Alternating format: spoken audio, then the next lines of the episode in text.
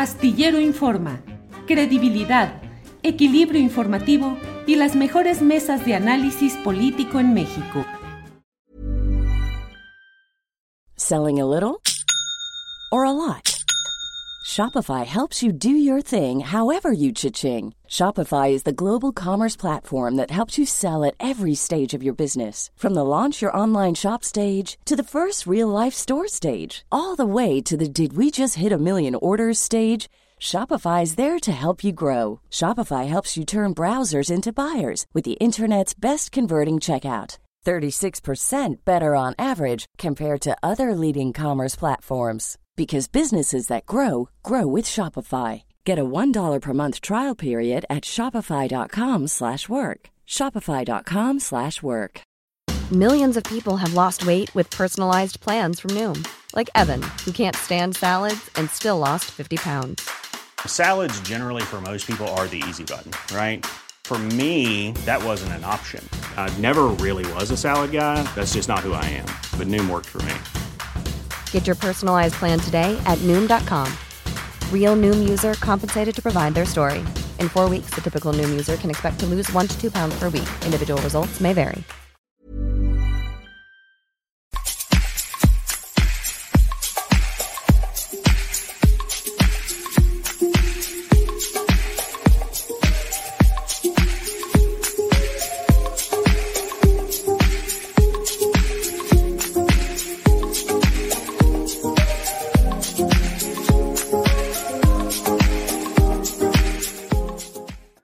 La una de la tarde, la una de la tarde en punto y ya estamos aquí en Astillero Informa.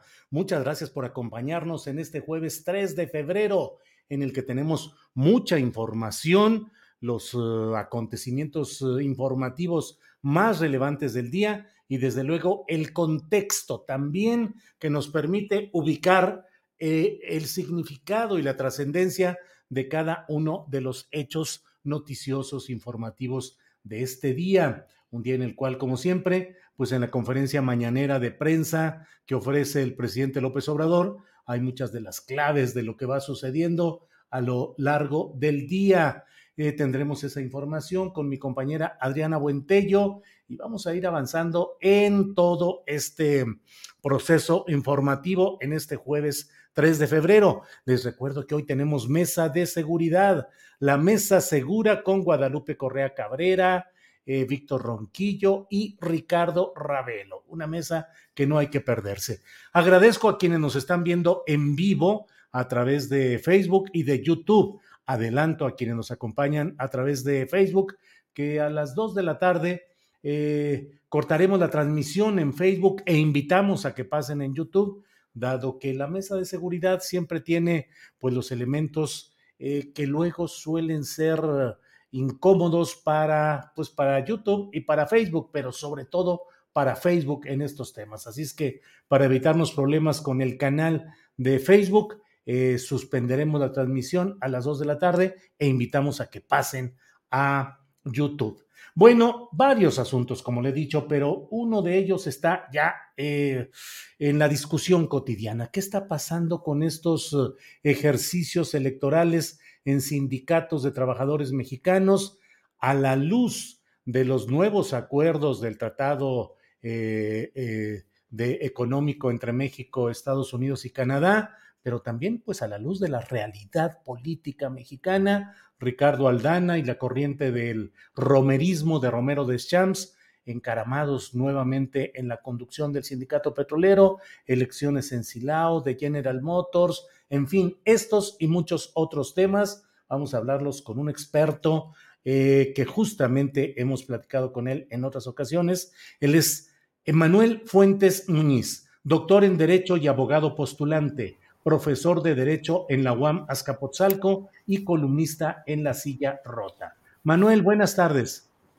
Eh, querido Julio, qué gusto, qué gusto saludarte. Este, pues sí, realmente estos temas están bordantes. El tema sindical ha llegado en un momento realmente, pues, pues inquietante, porque el tema del sindicato de Pemex, en donde, pues, eh, el líder eh, más sobresaliente que fue Romero del Champs, estuvo 26 años en el cargo y obviamente pues estremeció allí el escenario. Y bueno, por otro lado, eh, General Motors se instaló en nuestro país en 1995 y de, esa fecha para acá ha habido pues realmente una, una, resistencia a la presencia de la CTM en ese lugar. Y bueno, ahora, ahora se están dando resultados muy interesantes.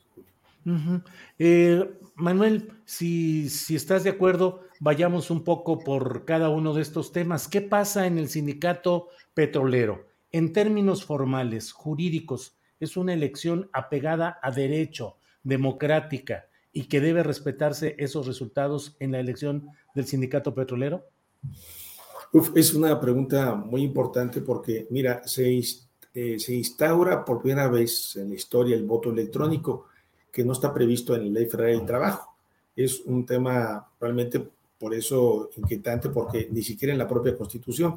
Entonces se dio esta idea de, de llevarlo a cabo por este medio y yo diría, aquí hay una parte cuestionante, porque obviamente el tema del voto electrónico eh, no atiende al tema constitucional, porque dice la, constitución que debe ser el voto secreto, personal de los trabajadores, eh, y la ley federal del trabajo habla del voto directo. Entonces, ¿qué tanto el voto electrónico se pudo haber asegurado el voto secreto de los trabajadores? Hay muchas denuncias de trabajadores en donde dicen que intentaron ejercer su voto y ya habían votado y dicen, bueno, este, en algunos casos eh, la condición de que tuvieran que entregar una fotografía al momento de estar emitiendo su voto. Entonces, este, este escenario realmente está cuestionante. Este, es, eh, es cierto que fue impulsado por la propia Secretaría de Trabajo, pero le falta ese ingrediente. El único que puede legislar en este país es el Congreso de la Unión, el que puede plantearlo. Y eh, la, la Ley del Trabajo, la de 2019, se hizo sobre la base de que tendrían que ser urnas transparentes para que el trabajador de manera presencial pudiera emitir su voto. Entonces, este es, este es un, primer elemento que pues habrá que estar revisando. Y luego, por otro lado, pues están los temas en donde... Manuel, perdón, ¿le faltaría en ese sentido legalidad y legitimidad al resultado de esa elección? Sí, evidentemente, porque el medio en el que se llevó a cabo no está previsto en la legislación y entonces obviamente ese puede ser uno de los elementos de los grupos contendientes para poder estar eh, tirando este proceso de votación, que obviamente pues llama mucho la atención porque fue un, resultado impresionante, no, no, se, no se había previsto que pudiera ser de esos alcances, que pudiera alcanzar ese número de, votos, ¿no? Este, eh, el 70% y sobre la base de este, de este medio. Entonces, sí, sí, sí, esta es eh, una circunstancia que pudiera cuestionarse en el ámbito de la legalidad, eh, porque no fue a través de un medio previsto en la federal del trabajo. Bien, Manuel. por otra parte, todo lo que se está dando en ese terreno me parece que desacredita un instrumento valioso para más adelante como podría ser el voto electrónico. Ya no lo digo en lo general, en elecciones generales de ciudadanos para elegir sus representantes populares, sino también en este ámbito de lo sindical. Sí, sí, en efecto. Eh, esta circunstancia de algunas quejas de trabajadores en donde dicen que de un solo celular pudieron haber salido, salieron incluso 200 votos, obviamente pues esto llama mucho la atención. A mí me parece que es, un tema que, que, sí es plausible poderlo llevar a cabo y habrá que llevar a cabo una, legislación que pueda precisar y asegurar este tipo de recursos. Obviamente el tema del voto electrónico es un, tema avanzado, incluso pues a lo mejor está en condiciones más económico que el voto presencial, porque el voto presencial pues requiere de una estructura mucho más amplia. Te pongo, te pongo el ejemplo eh, de la votación en el Sindicato del Seguro Social, en donde allí hay 30 mil centros de trabajo y se concentraron en 800 lugares para que pudieran votar de manera transparente a través del voto presencial. Y bueno, esto condujo de que varios trabajadores tuvieran que estar trasladándose eh, cuatro, cinco, seis horas para llegar al lugar de la votación. Obviamente el voto presencial es mucho más complicado, mucho más caro y demás, pero obviamente pues cuenta con la presencia y la vigilancia de las autoridades, eh, cuenta con la vigilancia de, inspectores que puedan estar checando que efectivamente no haya una, una violación a este tipo de expresiones. Y de la otra manera, ¿cómo se puede eh, reproducir una situación de vigilancia en donde efectivamente se respete el voto directo? Realmente es un, tema de, mucha discusión y bueno, lo que algunos se preguntan, bueno, ¿qué fue lo que ocurrió en Pemex? ¿Qué, por qué fue una votación de esta manera? También habría que ver un, escenario en donde nos encontramos que este sindicato eh, se, se, constituyó en el 27 de diciembre de 1935. Es un sindicato que tiene 86 años de formación y eh, obviamente pues tiene una historia muy larga y tiene uno de los contratos colectivos de trabajo más importantes en el país. Te puedo decir de que de los avances, yo diría, eh, sustanciales que tiene este contrato, es en el tema de los servicios médicos porque llega a alcanzar eh, incluso clínicas en varios lugares del país, tiene hospitales centrales, regionales, hospitales generales, y es, es, un contrato colectivo de trabajo que si tú lo revisas, es, eh, alcanza 229 páginas. Y este, obviamente pues es un, es un contrato, eh, diríamos, eh, muy avanzado y obviamente pues también ahí refleja un interés de los trabajadores de que pudieran temer que un cambio de dirección o de línea pudieran correr peligro sus prestaciones que son muy importantes.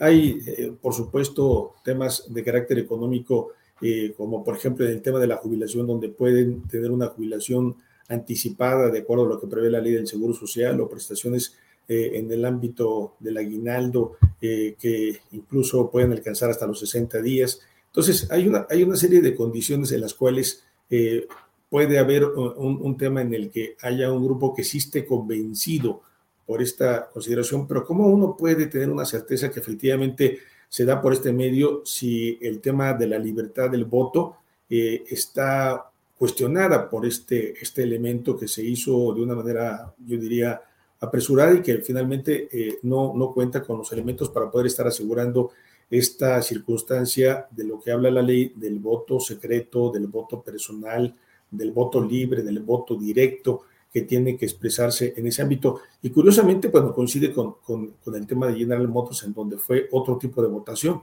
una votación en donde se dio en los lugares de los centros de trabajo, estuvo presente la autoridad, diversos observadores, y veían cómo el trabajador se identificaba y era el que votaba y tenía el espacio para poder expresar su voto. Entonces, me parece que esta circunstancia eh, plantea un análisis de qué es lo que tiene que seguirse en adelante y como tú bien dices, ¿cómo, cómo, ¿cómo lograr que en efecto el voto electrónico se pueda llevar a cabo? Porque, bueno, finalmente estaremos hablando de que tan solo en cinco años, diez años, el tema del voto electrónico tiene que ser una, una forma de llevarlo a cabo, pero primero hay que legislarlo, hay que instaurarlo en la ley, hay que establecer mecanismos que de realmente eh, sean de avanzada, que no sea un, un tema muy precario, que se pueda establecer y lograr que efectivamente la voluntad de los trabajadores sea una voluntad que realmente se pueda expresar y uno tenga la certeza que efectivamente esa es la realidad. Claro. Manuel, y pasando pues al tema que ya has mencionado de la elección en el sindicato de General Motors, ¿qué sucedió ahí? ¿Cuál es la trascendencia de lo que ahí ha acontecido? Bueno, este, a mí me parece que es realmente un tema de otra connotación, porque en el primer caso, en Pemex, se trata de una empresa del Estado una empresa en donde el patrón es el gobierno y ahí tiene una gran importancia. Y luego, por otro lado, eh, en el caso de General Motors, pues obviamente representa uno de los aspectos torales del TEMEC, en donde el gobierno de Estados Unidos tiene una preocupación de que al menos 56 empresas automotrices están en nuestro país y bueno, tiene un impacto para lo que es el empleo en nuestro país, de que cercano al, al millón de empleos forma directa o indirecta. Entonces, eh, estos, estos escenarios tienen que ver mucho por, por, la importancia de la industria automotriz. Y bueno, por otro lado, también eh, este tipo de empresas han buscado en nuestro país el lugar eh, adecuado para no pagar en forma pues, responsable a los trabajadores contratos muy precarios y que obviamente van creando una inconformidad importante en los trabajadores. Esta, esta empresa que, que se constituyó precisamente en 1995 en nuestro país, eh, la, forma y respuesta ante la inconformidad pues fue llevar a cabo despidos a los trabajadores, despidos pues injustificados simplemente porque estaban organizando sindicalmente. Llega este proceso de, del TEMEC en donde se establece como condición que se legitimaran los contratos colectivos de trabajo y esta legitimación trajo consigo que el propio líder de la CTM llevara a cabo una convocatoria en donde eh, como se ha hecho público, finalmente se percató que había una votación importante en su contra y que finalmente eh, se acusó de haber tomado votos y demás y tuvieron, se tuvo que otra vez llevar a cabo esta votación. Finalmente este, fue eh, pues muy claro que la mayoría de los trabajadores estaba en contra de no legitimar el contrato colectivo de trabajo, algo que pareció realmente inusitado, porque ¿cómo un trabajador va a votar en contra de su contrato colectivo de trabajo? Pero un contrato colectivo de trabajo muy precario, en los promedios de toda la industria es de los más bajos, eh, con salarios eh, que incluso están un poquito arriba del salario mínimo, eh, está dividido en, en, 15 categorías y que finalmente, comparándolas con otras empresas del ramo afines, pues pudieran ser, estar un 30 o 40% por abajo de sus salarios. Esto fue propiciando obviamente un tema, un clima de inconformidad obviamente fue ganando confianza a los trabajadores ante la presencia incluso de observadores de la OIT o de sindicatos estadounidenses en donde estaban ellos planteando de que debería de respetarse el tema de la libertad sindical y el voto secreto. Finalmente se llega a este proceso y después se inicia un, un tema en el que de acuerdo a la ley, cuando ya no hay contrato colectivo de trabajo, tiene que conseguirse una constancia de representatividad y tienes que tener por lo menos la firma de 30% de los eh, trabajadores de la planta. Pues no, curiosamente fueron cuatro eh, sindicatos los que lograron este 30%.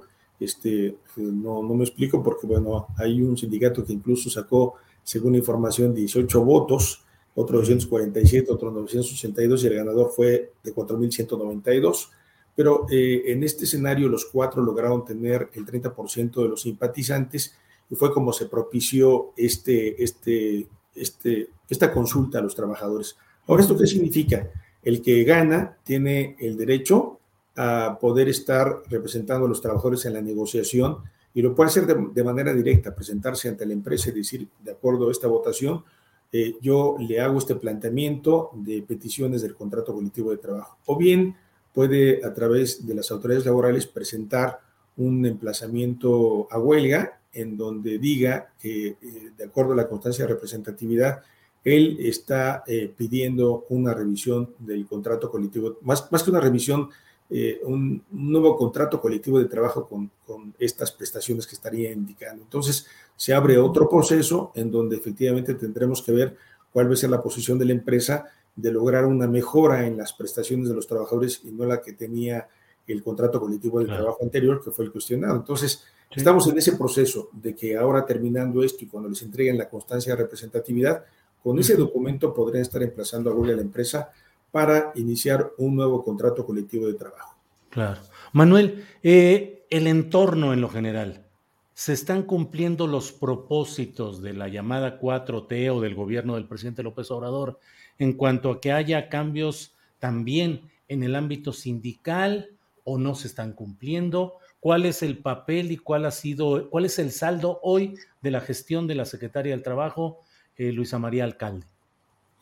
Bueno, este, en, el tema de las legitimaciones, que es una de las referencias más importantes, en donde se ha hablado de que son 550 mil contratos y apenas si se han legitimado un poco más de 2 mil contratos colectivos de trabajo, eh, plantea un reto muy importante. ¿Qué es lo que está pasando? ¿Es un problema del gobierno? ¿Es un problema de los sindicatos, de los trabajadores? ¿En dónde está esta referencia?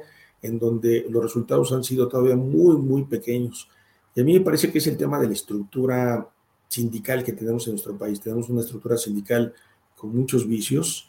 El 90% de todos los sindicatos, de todos los contratos colectivos de trabajo están en manos de los patrones. Entonces, Finalmente, esto impide que se puedan estar legitimando los contratos colectivos de trabajo.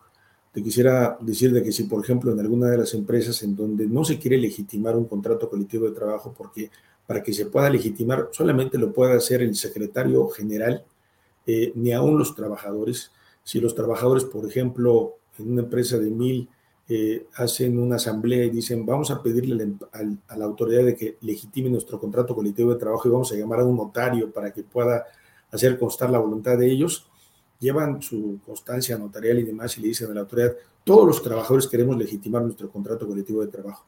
De acuerdo a la ley, de acuerdo a la reforma laboral, no es posible que los trabajadores puedan llevar a cabo eh, o ser legitimados para poder estar solicitando una legitimación de su contrato colectivo de trabajo, porque el único que lo puede hacer es el secretario general. Entonces, realmente es un reto muy importante. Eh, un, segundo aspecto que me parece eh, básico es que no se le ha otorgado a las autoridades laborales, a la Secretaría del Trabajo, al Centro Federal de Conciliación, el suficiente presupuesto para poder llevar a cabo eh, una reforma laboral que tiene como principal objetivo el de lograr la participación de los trabajadores. Entonces, eh, por un lado está el, problema estructural de que el 90% de los contratos mm, mm, hay una resistencia que no se legitimen y que se mueran por sí mismos.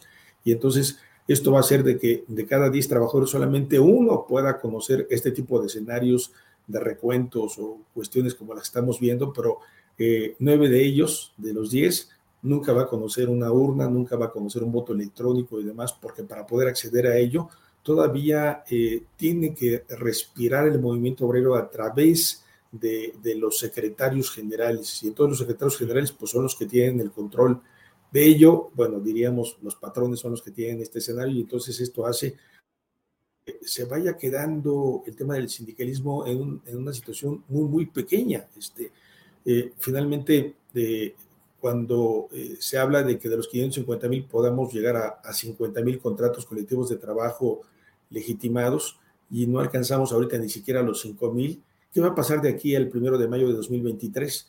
¿De qué tamaño va a ser esto? ¿Alcanzaremos al menos 10 mil contratos colectivos de trabajo? Obviamente, pues son, son temas en donde eh, vemos que la reforma laboral no da eh, un escenario de lograr que efectivamente eh, los trabajadores puedan tener una protección sindical, una protección del contrato colectivo de trabajo.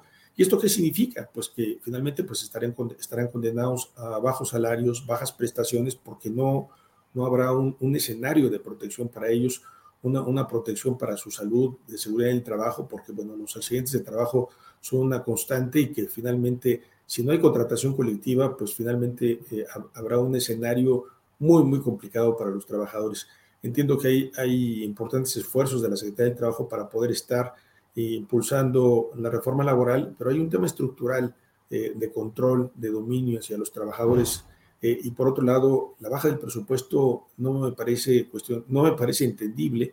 Incluso, pues el propio gobierno de Estados Unidos ha, ha planteado de que no se está cumpliendo con el compromiso que se adoptó de dotar de los recursos suficientes en ese ámbito, eh, no solamente en el ámbito de los temas de los contratos colectivos de trabajo, sino ahora los usados laborales que se están instaurando y que, bueno, se hicieron como, como, en, como en un sueño, como si fuera una, un tema de, juzgados de lujo, en donde está un solo juez y eh, las partes están sentadas y hay público y demás. Pero si, si te dieras cuenta, eh, aún ahora en las cuentas de conciliación y arbitraje, cuántos cientos y cientos de, de casos llegan, cuántas audiencias se celebran y demás, Realmente creemos que este modelo no es el modelo más adecuado para poder llevar a cabo una reforma laboral en donde el tema laboral es de masas, de muchos casos, de muchos trabajadores y demás.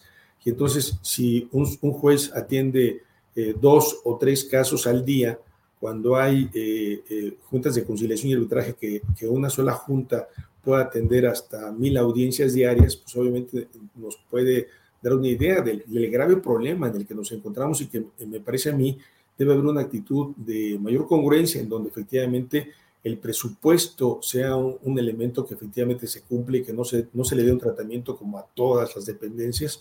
Eh, te quiero decir que, por ejemplo, en mayo de 2019, cuando se instaló la reforma laboral, le quitaron el 50% del presupuesto a la Secretaría del Trabajo, este, en algunos aspectos hasta el 30%. Eh, despidieron a más de 500 inspectores cuando son los inspectores el corazón de, la vigilancia de, la Secretaría del Trabajo.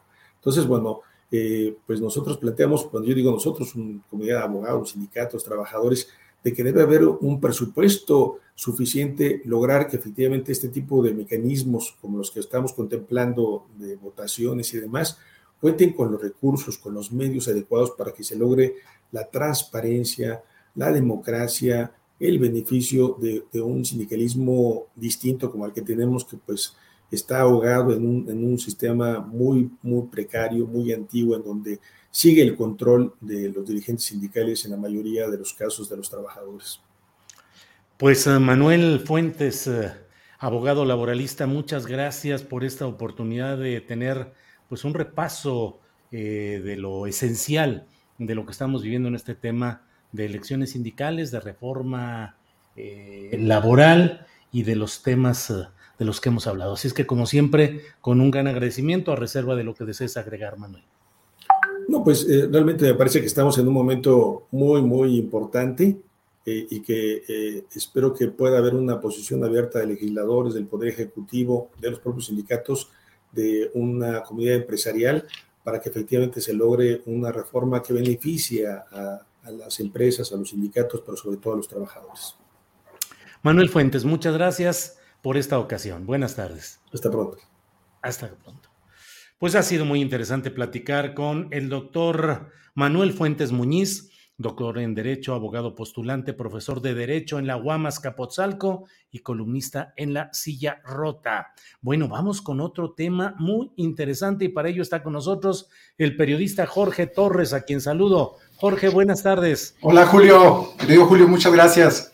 Al contrario, Jorge, hoy tenemos eh, un tema aéreo, volátil, eh, del cual nos vas a, hacer favor de, comentarnos de este asunto de elecciones sindicales, de Aeroméxico, de juicios. ¿De qué se trata, Jorge? Pues mira, es una investigación, Julio, que, se, vamos a publicar el día de mañana en el portal, en Astillero. Ahí lo van a poder eh, ver tus lectores, tu audiencia, con todos los detalles que implica una historia que documenta cómo Aeroméxico está metiéndose, se está entrometiendo en una elección sindical de ASPA, de este, de este sindicato, esta asociación sindical de pilotos aviadores, eh, que, dirige, eh, déjame te digo exactamente quién lo dirige.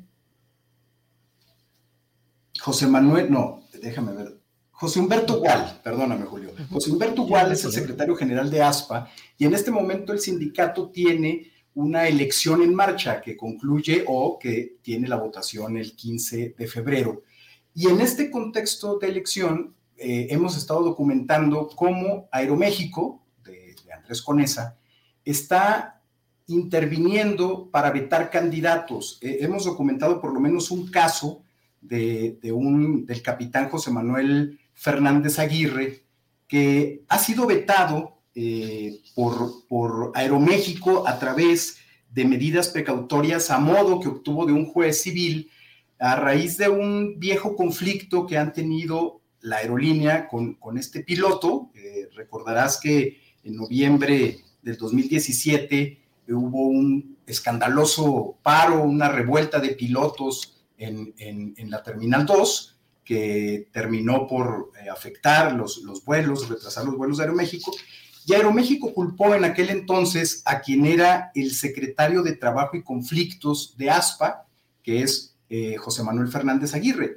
Eh, lo denunció penalmente, lo denunció por, el, por la vía civil, le atribuyó una responsabilidad por haber organizado y haber instigado aquel paro. Y desde entonces viene un conflicto entre este capitán, este piloto, quien despidió Aeroméxico en ese momento, y la aerolínea. Eh, el punto tiene que ver porque el contexto de estas demandas implica que, el, que, José Manuel Fernández ha venido apelando en las diferentes instancias del Poder Judicial y ha venido ganando, ha venido ganándole casos a Aeroméxico, eh, recuperó su licencia que se le habían quitado por, instrucciones de, Aeroméxico, es decir, eh, Aeroméxico había realizado los, lo conducente para acusar al piloto de no estar en condiciones de, tener una licencia. El piloto ocho meses después la recupera. Pero en fin, este es el contexto que, sucede en, en, torno a lo que está ocurriendo en este momento, en donde ASPA está viendo vulnerado sus, eh, su autonomía sindical a raíz de cómo Aeroméxico ha tratado de vetar a este, a este capitán para que no participe en una elección eh, interna, él busca, nuevamente, él busca nuevamente ser secretario del Trabajo y Conflictos, Julio. Eh, hay un caso que tiene que ver con una de las demandas que utiliza Aeroméxico para llevar ante un juez el veto que quiere interponer en esta elección.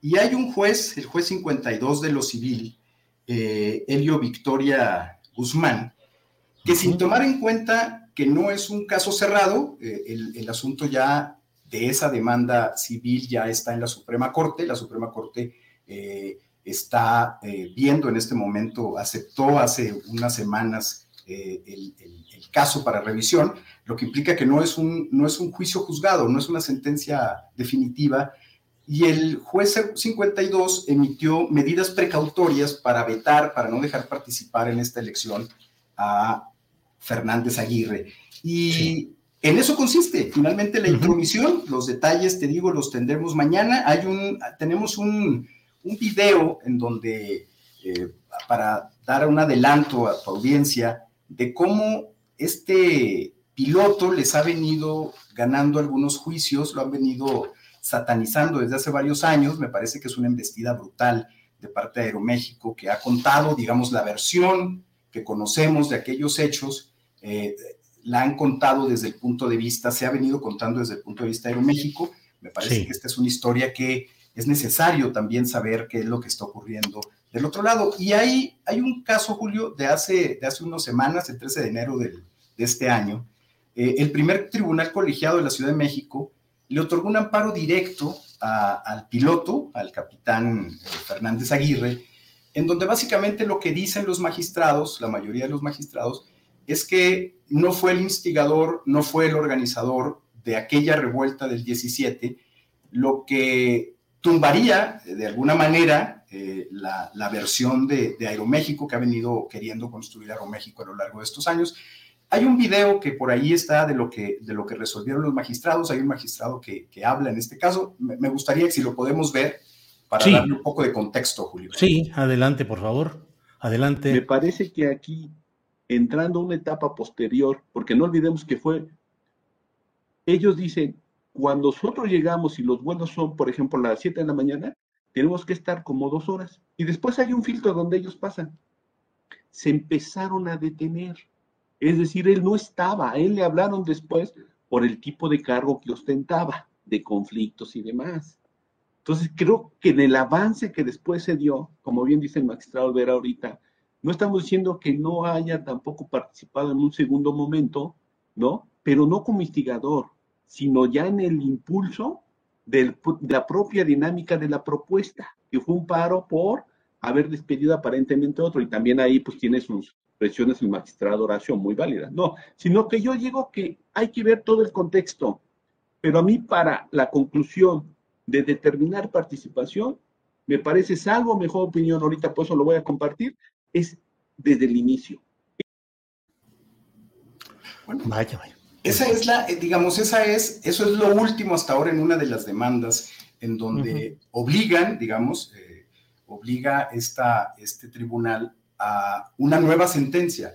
Es decir, ¿qué, es, lo que a mí me ha llamado la atención, Julio, en este, en este caso en donde a este capitán se le ha exigido desde un principio en, en estas dos demandas, una civil y una penal, pues se le ha exigido una, una indemnización de más de 30 millones de pesos. Pero lo que me llama la atención, lo que me llama la atención de este caso, que, hemos estado documentando, es precisamente la hazaña de Aeroméxico con, con este capitán, eh, a quien desde el principio despidieron, intentaron eh, quitarle su licencia, eh, intentaron satanizarlo en los medios de comunicación. Y la versión en torno al asunto del 17, de lo que ocurrió en el 2017, pues está contado desde el punto de vista de Aeroméxico y ahora en un contexto de elección sindical de ASPA, en donde ponen entredicho la autonomía sindical, en donde ponen de entredicho lo que José Humberto Gual, pues está, está al frente, es el secretario general, la, la, planilla que está organizando estas elecciones, pues está, está en entredicho esa, esa autonomía por la intromisión de Aeroméxico a través de una argucia legal que admite un juez de distrito y le permite, que aquí es donde está la gravedad, Julio, vetar a un candidato. Esto me parece a mí gravísimo dentro de la autonomía de, sindical en el país. Y bueno, todos los detalles, te digo, están, estarán mañana publicados en un reportaje amplio sobre este tema que, estaremos publicando aquí en, Astillero, Julio.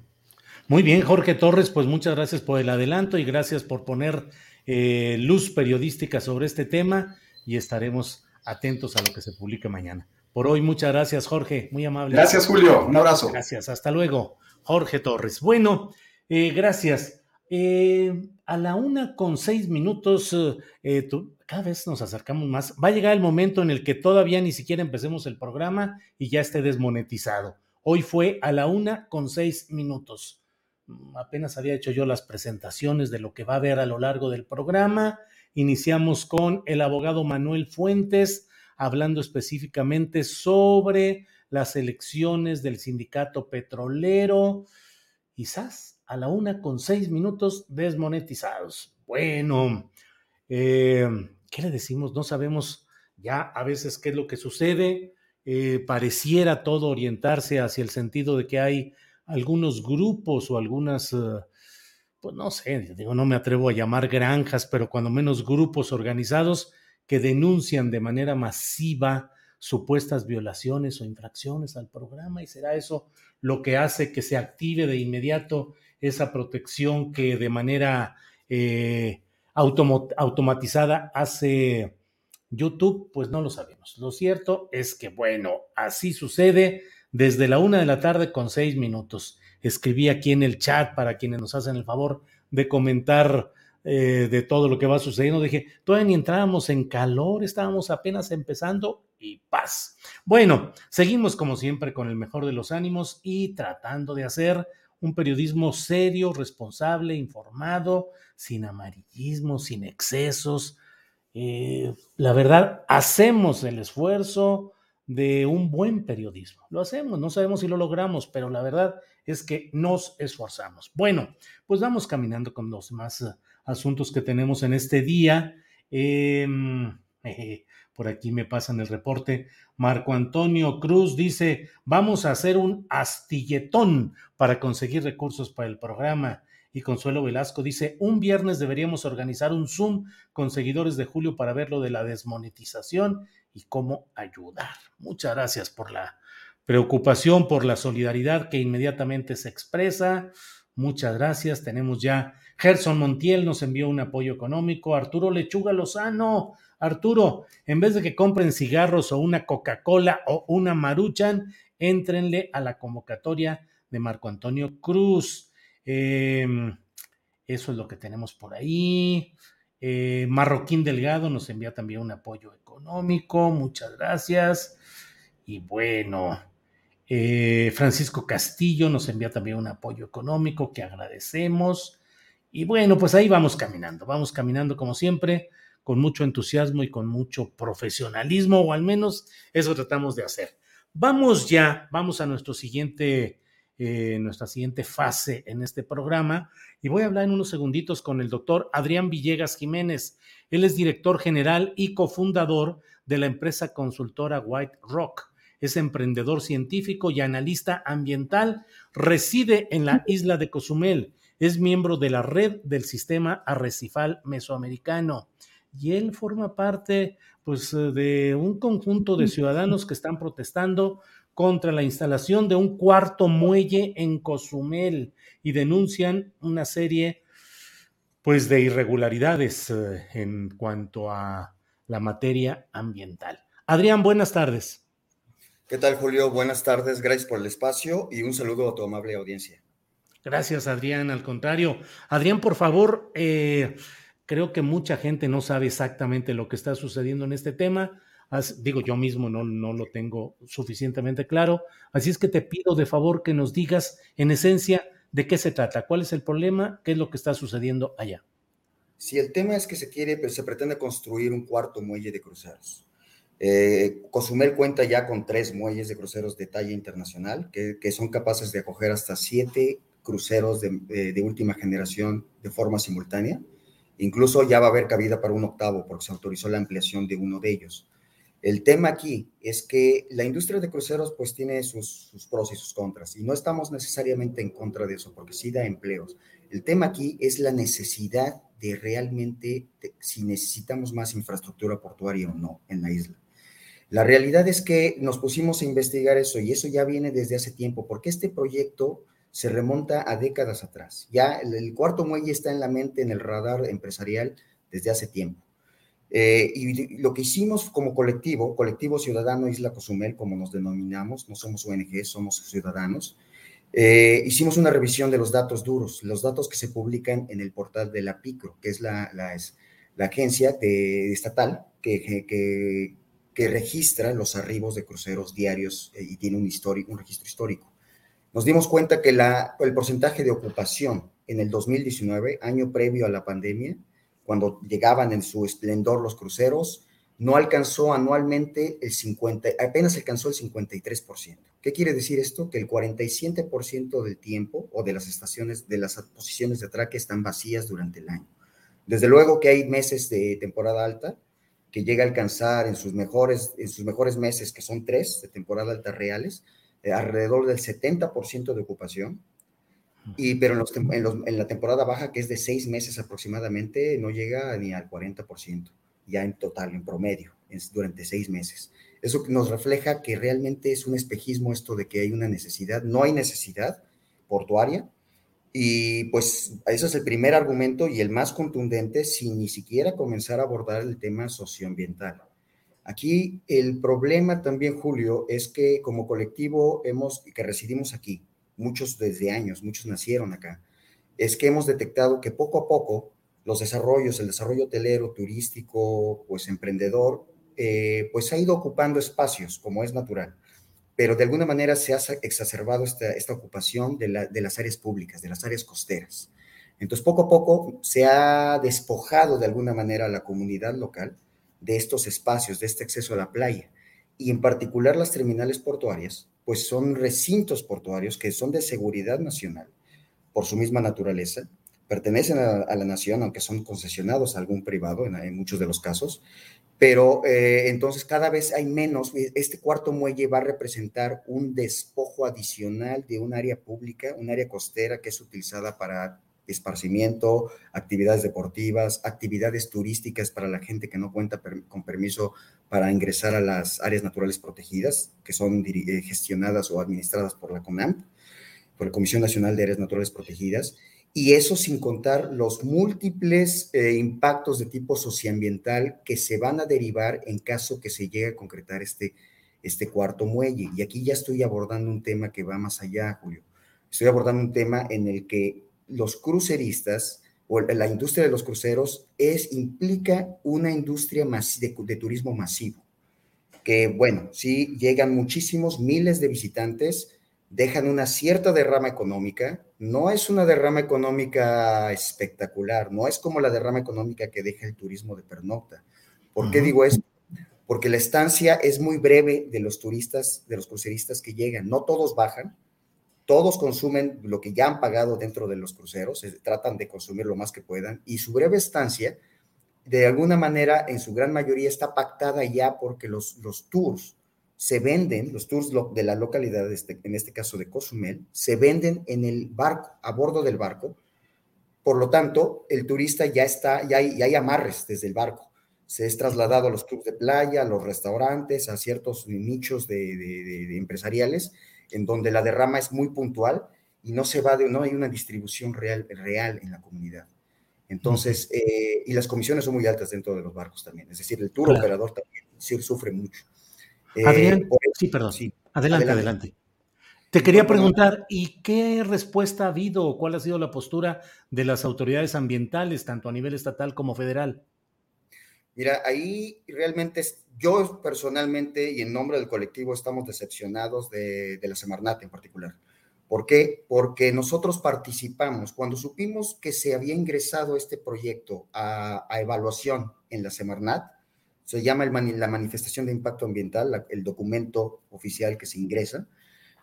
Eh, nosotros acompañamos el procedimiento de evaluación como ciudadanos, bajamos el documento del portal de la Semarnat, lo, revisamos, hicimos todo un análisis, solicitamos una consulta pública en tiempo y forma, la cual sí nos fue concedida. Y pues nos dimos cuenta de muchas cosas. Entonces, hubo, hubo más de 250 eh, comentarios de ciudadanos y ciudadanas de aquí de Cozumel, que participaron en esta consulta pública y que desafortunadamente no cambiaron para nada la decisión que pareciera que ya estaba pactada al interior de la Semarnat, porque visibilizamos en esos comentarios todos estos aspectos de los que te hablo, Julio, que son de relevancia socioambiental para la, para la comunidad local. Y aparte nos dimos cuenta de varias irregularidades, porque la Semarnat misma no publicó lo, información esencial que debe ser contenida en el, en el documento original que es la manifestación de impacto ambiental. Por ejemplo, las coordenadas específicas donde el trazo real donde se pretende construir el muelle, no los publicó, los virtieron en los anexos, muchos de los impactos ambientales también los virtieron en los anexos y esos anexos no estuvieron disponibles para la consulta pública. Yo personalmente fui dos veces a la delegación estatal, la delegación, de la Semarnat en Quintana Roo, en Cancún.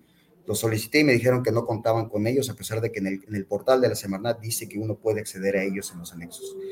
Entonces hubo una, eh, esos pareciera como que lo estaban escondiendo. Yo los pedí por el INAI, por la plataforma de transparencia, y me los negaron, no me los negaron como tal. Lo que hicieron fue decirme que eh, no los tenían en forma digital, lo cual es muy raro porque la mía sí la tenían en forma digital, electrónica, escaneada, y que tenía que pagar las copias simples, lo cual hice, y nunca me llegaron tampoco.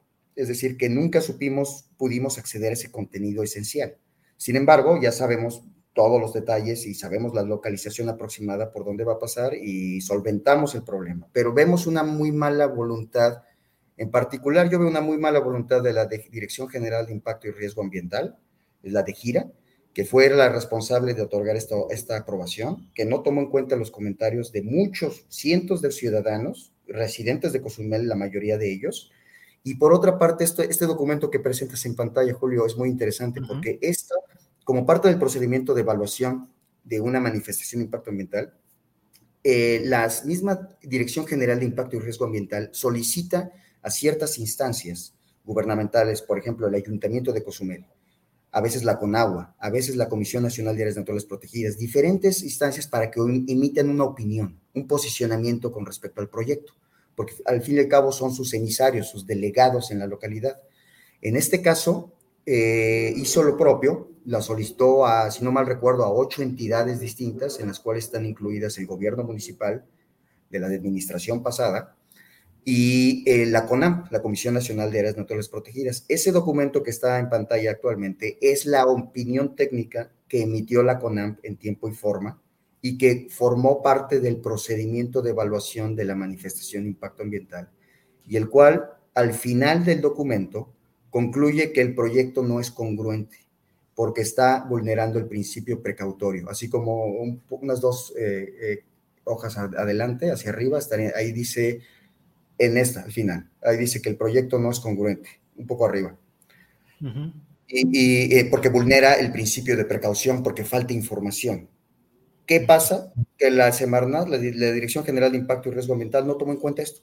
Es decir, que a sus delegados, a sus mismas autoridades locales aquí en, en, en Cozumel, es la única representación que tenga que ver con la Semarnat aquí en Cozumel. Eso hay que enfatizar. No existe delegación de la Profepa aquí en Cozumel, no existe delegación de la de Gira, no existe ninguna otra representación. Entonces, la, la CONAM es uno de los brazos y muy poderosos que se manifestó en esta ocasión en contra del, proyecto y que es, cuya opinión no fue tomada en cuenta. Entonces, realmente, pues es una decepción, es una decepción, Julio, porque porque por una parte nos ocultan información, nos piden que participemos en una consulta pública, lo hacemos, no consideran nuestros, nuestros comentarios, y por otra parte nos damos cuenta que hay opiniones en contra de la misma autoridad ambiental que tampoco son tomadas en, en, cuenta, lo cual es totalmente, pues nos, nos hace pensar en mecanismos de corrupción, realmente, de mecanismos oscuros o de falta de transparencia en el menor de los casos, o de falta de competencia, o de todas juntas. Y eso es decepcionante, Julio. Entonces, no, no hemos recibido una buena, eh, no nos hemos acercado como tal, digamos, no hemos hecho y elaboramos una carta dirigida a la titular, a la secretaria María Luisa Albores González, la, titular de la seguridad, la cual leímos en la explanada aquí de la Asta Bandera en el, el 19 de diciembre. Proporcionamos una copia a la alcaldesa, la licenciada Juanita Alonso, con quien tendremos una reunión la próxima semana para expresarle nuestras, nuestros argumentos y preocupaciones de manera formal. Eh, pero la queremos publicar realmente, se la haremos llegar en algún momento a la, a la, secretaria, porque creímos que esto podía revertirse de otra manera, pero realmente estamos, hemos tenido que instrumentar recursos legales, recursos mediáticos, y pues una estrategia totalmente multidimensional para que podamos de alguna manera detener esto, establecer una mesa de diálogo, y ver si podemos acceder a los espacios participativos como la consulta popular, Julio, que es en lo que estamos. Adrián, pues eh, estaremos atentos a este de que es parte de los muchos problemas ambientales en el mapa nacional y pues estaremos atentos a lo que suceda en las próximas semanas y agradezco por esta ocasión el poder asomarnos a lo que sucede en, en Cozumel, en esta eh, protesta o este señalamiento que hay respecto a la oposición a construir un cuarto muelle para cruceros en Cozumel, Adrián. Así es que pues muchas gracias por esta ocasión. No, muchas gracias a ti, Julio, y pues bueno, estaremos informando de, nuestras próximas acciones. Adrián, muchas gracias. Buenas tardes.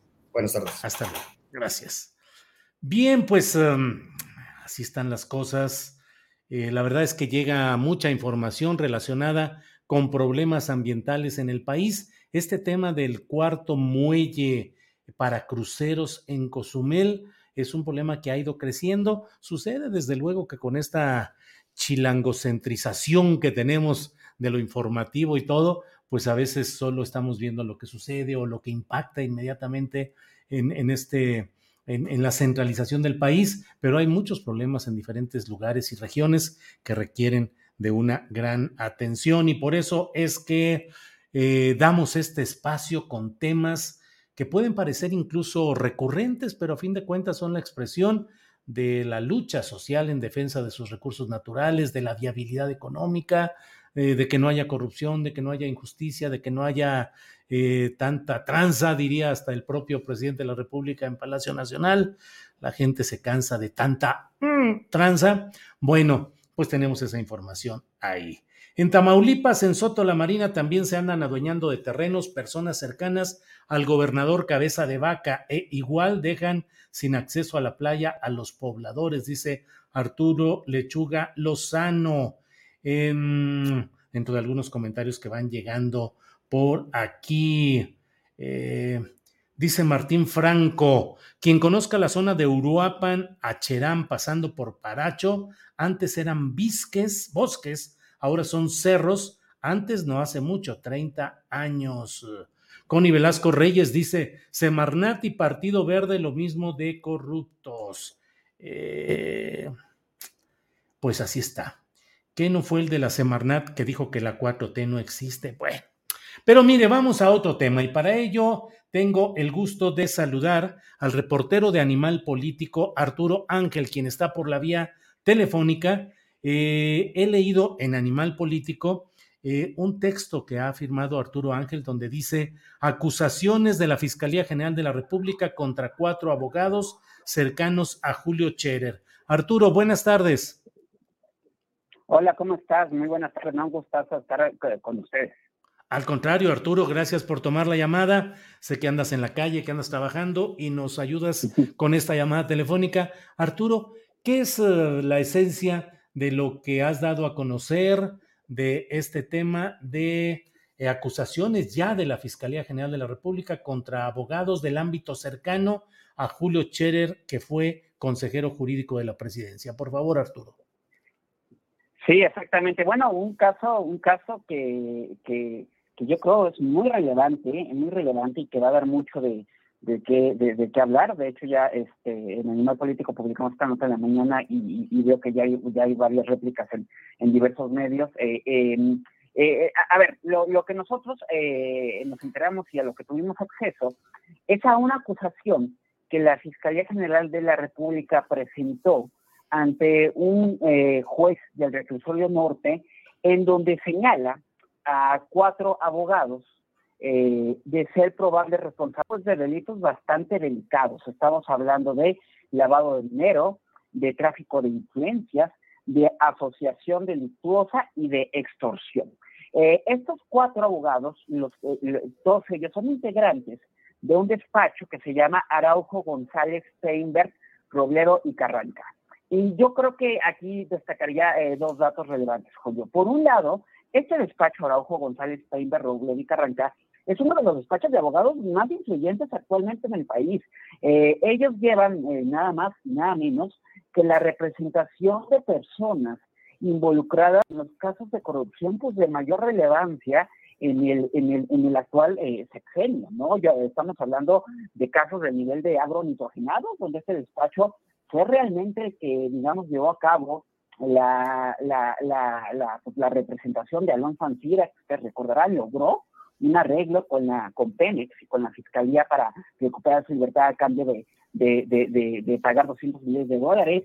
Este despacho también representó a Emilio Cebadúa, que es nada más y nada menos pues que el que autorizó la salida de más de 3 mil millones de pesos de la Sol y de Sedatu en el conocido esquema de la estafa maestra. Eh, ellos también llevan actualmente la representación de una empresa que se llama Aliática, que eh, es nada más y nada menos que OHL, y que está con múltiples litigios por denuncias de corrupción a nivel federal y a nivel del Estado de México. Y, y particularmente resalto este caso, eh, Julio, ellos llevaron eh, la representación del abogado, el exabogado del presidente Peñanito Collado, que eh, eh, se encuentra preso en el Estado Norte acusado de delincuencia organizada. Y destaco este último caso porque es justamente Juan Collado, a través de su hermano, quien termina denunciando sus propios abogados a este despacho, acusándolo por una situación bastante delicada y que es que lo extorsionaron, que le prometieron que ellos tenían acceso a altas autoridades. Se ha cortado un poco ahí la llamada o no sé si vayamos a tratar de retomarla con Arturo Ángel, reportero de Animal Político, en este tema que ha dado mucho de qué hablar, eh, porque pues ha habido señalamientos acerca de que eh, ha habido eh, pues una preferencia por uh, despachos jurídicos que llevaban casos en consonancia con el consejero jurídico Julio Scherer y que mientras Julio Scherer apretaba, los otros buscaban las salidas jurídicas concertadas y que a, cambio de eso recibían dinero. El, el propio Paulo Díez eh, Gargari, que ha estado luchando y peleando contra los negocios de OHL, ahora Aleática, escribió hace cinco horas ya está ahí eh, Arturo. Ya, Arturo. Sí, sí, perdón, nos quedamos donde estabas hablando de estos despachos, perdón. Sí, adelante, Arturo. Exacto, entonces lo que hace Juan Collado es denunciar ante la Fiscalía General de la República que sus propios abogados, este, este despacho, García González, eh, eh, perdón, el de Araujo, pues lo habían extorsionado, le habían dicho que ellos tenían pues un contacto directo con Julio Scherer, Julio, ¿no? Y que a través de Scherer podían, conseguirle un criterio de oportunidad que le iba a permitir salir de la cárcel. Eh, eh, al parecer se hizo un pago, no sabemos la, suma de dinero, pero sí hizo un pago fuerte, que no directamente a los abogados, sino a través de un esquema de prestanombres, y es lo que denuncia eh, Juan Collado, básicamente que estos, estos abogados en complicidad con Julio Scherer lo engañaron. La fiscalía hace la investigación, Julio, y lo que la fiscalía ha determinado hasta el momento es que sí tiene pruebas para acusar a los abogados, al abogado Araujo y a tres de sus socios em, eh, eh, de, de, estos delitos que les mencionaba al principio. O sea, de, sí tiene indicios que acreditan que hubo pagos, que se lavó el dinero, que se intentaron mover ciertas influencias con ciertos funcionarios y que evidentemente se trató de una extorsión, ¿no? Del pago de servicios convencionales que, digo, uno contrata abogados y les paga honorarios, ¿no? Pero no, que aquí hubo una colusión con servidores públicos. Eh, es importante mencionar, Julio, que de momento no se han presentado cargos contra Julio Scherer, pero la investigación continúa porque además déjame decirte que no es el único caso que ya mencionabas hace un momento. Hay una carpeta de investigación también por el asunto de Pablo 10. Hay una denuncia presentada eh, también con el mismo modus operandi donde se señala a este despacho Araujo, de Araujo, de, estar en colusión con Julio Scherer para este tipo de, de, de, pues de dueñas. Y además hay otro caso, trequinuelas exactamente, y además hay otro caso, eh, Julio, en contra de otro despacho, el despacho de, los abogados eh, eh, eh, de Barradas, ¿no? Barradas García y González, quienes, ahí hay otra denuncia del hijo de Ángel Junquera. Ángel Junquera era el apoderado jurídico de Cruz Azul, denunciado por lavado de dinero, y quien denunció que estos abogados Barradas le prometieron también pues ayudarlo, conseguir un criterio de oportunidad eh, con, con el supuesta eh, eh, pues, de Julio Scherer, que, pues, que les dio propiedades, Julio, y que hasta el momento eh, que no hubo nada, ¿no? Entonces, es otra denuncia por extorsión. Esos casos se siguen investigando, pero por lo pronto ya hay una acusación seria en contra de estos cuatro abogados Araujo. están citados a comparecer el próximo 28 de, de, febrero, julio, a una audiencia en el Reclusorio Norte, donde van a ser imputados de estos delitos. Arturo, incluso se habla de una casa en Acapulco que habría dado, sido dada a Julio Scherer como una especie de pago o de entendimiento por algún asunto. Exactamente, eh, eso tiene que ver justamente con una de las investigaciones que está en curso, ¿no? Este, lo que nos dicen es que este primer caso se trata de, que ya se logró eh, consolidar y presentar. Hay que ver, Julio, y eso va a ser lo interesante de esa audiencia, exactamente cómo está acreditando la Fiscalía el lavado de dinero en concreto. ¿Qué pagos se hicieron? ¿Fue en efectivo? ¿Fue en especie? ¿Fue con dinero en efectivo? ¿Fue con transferencias bancarias? ¿Fue con propiedades?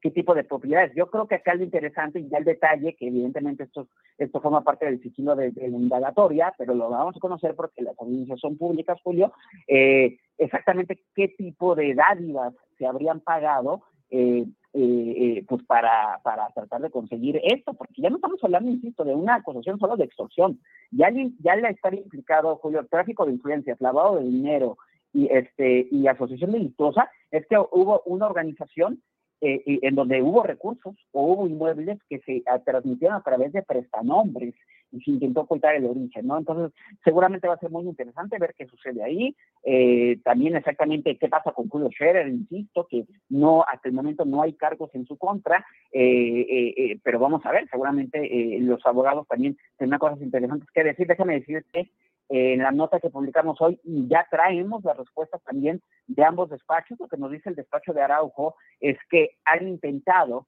por varios medios tener acceso a la carpeta de investigación, que saben que en efecto existe esta denuncia en su contra, que saben que la denuncia también está implicado el, el exconsejero jurídico de la presidencia, pero que la fiscalía no les ha dado acceso a la carpeta de investigación. Incluso ya tuvieron que tramitar un amparo, eh, Julio, para tratar de, que les, pues como dicen eh, los abogados, que les corran traslado, que no es otra cosa que les den copias de la carpeta de investigación para preparar su defensa de cara al próximo 28 de febrero, aunque evidentemente lo que nos dice el despacho de Araujo, de Arauco es que ellos niegan haber cometido cualquier delito, cualquier extorsión y que han actuado siempre en beneficio de sus clientes, ¿no? Es lo que nos han dicho de inicio. Arturo, te agradezco mucho esta oportunidad de asomarnos a este tema tan relevante y que, como has dicho, va a tener eh, eh, pues episodios todavía muy importantes e impactantes en los próximos días. Cierro solamente con esta reflexión. Se habla mucho, pues, de que este despacho del que estamos hablando, eh, Araujo, Robledo y los diferentes nombres ahí, apellidos, eh, pues tenía una relación siempre con, con Julio Scherer. Es decir, la idea o lo que se plantea es que ese era un despacho cercano a los intereses de Julio Scherer. Así es. Así es, ¿verdad? Así es.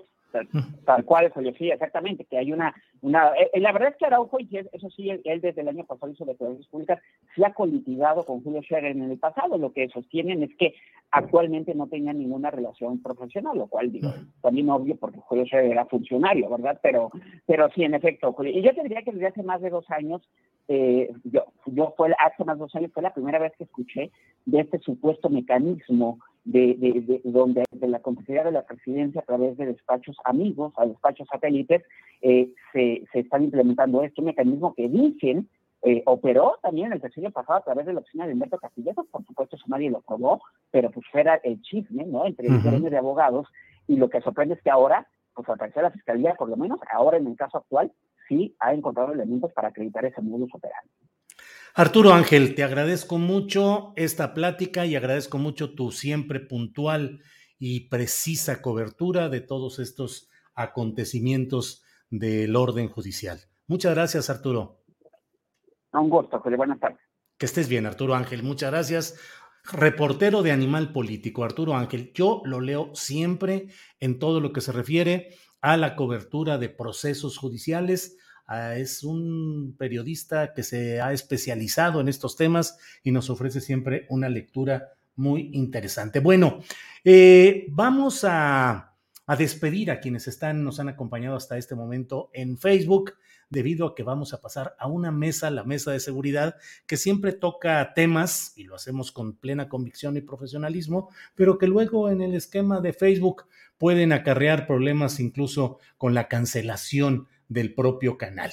Ya ven que en YouTube nos desmonetizan desde hoy a la una de la tarde con seis minutos, entonces preferimos ser muy cuidadosos. Invitamos a quienes nos ven desde Facebook para que pasen a YouTube y aquí continuaremos con la mesa de seguridad. Gracias Facebook y seguimos en YouTube. Bueno, pues son las dos de la tarde con tres minutos y es el momento exacto para que podamos dar la bienvenida a la mesa de seguridad, donde ya está ahí don Víctor Ronquillo. Víctor, buenas tardes. Hola, ¿cómo están? Buenas tardes. Un gusto saludar al público que nos escucha, a ti Julio, a Ricardo y a Guadalupe Correa. Muchas gracias. Al contrario, Ricardo Ravelo, buenas tardes.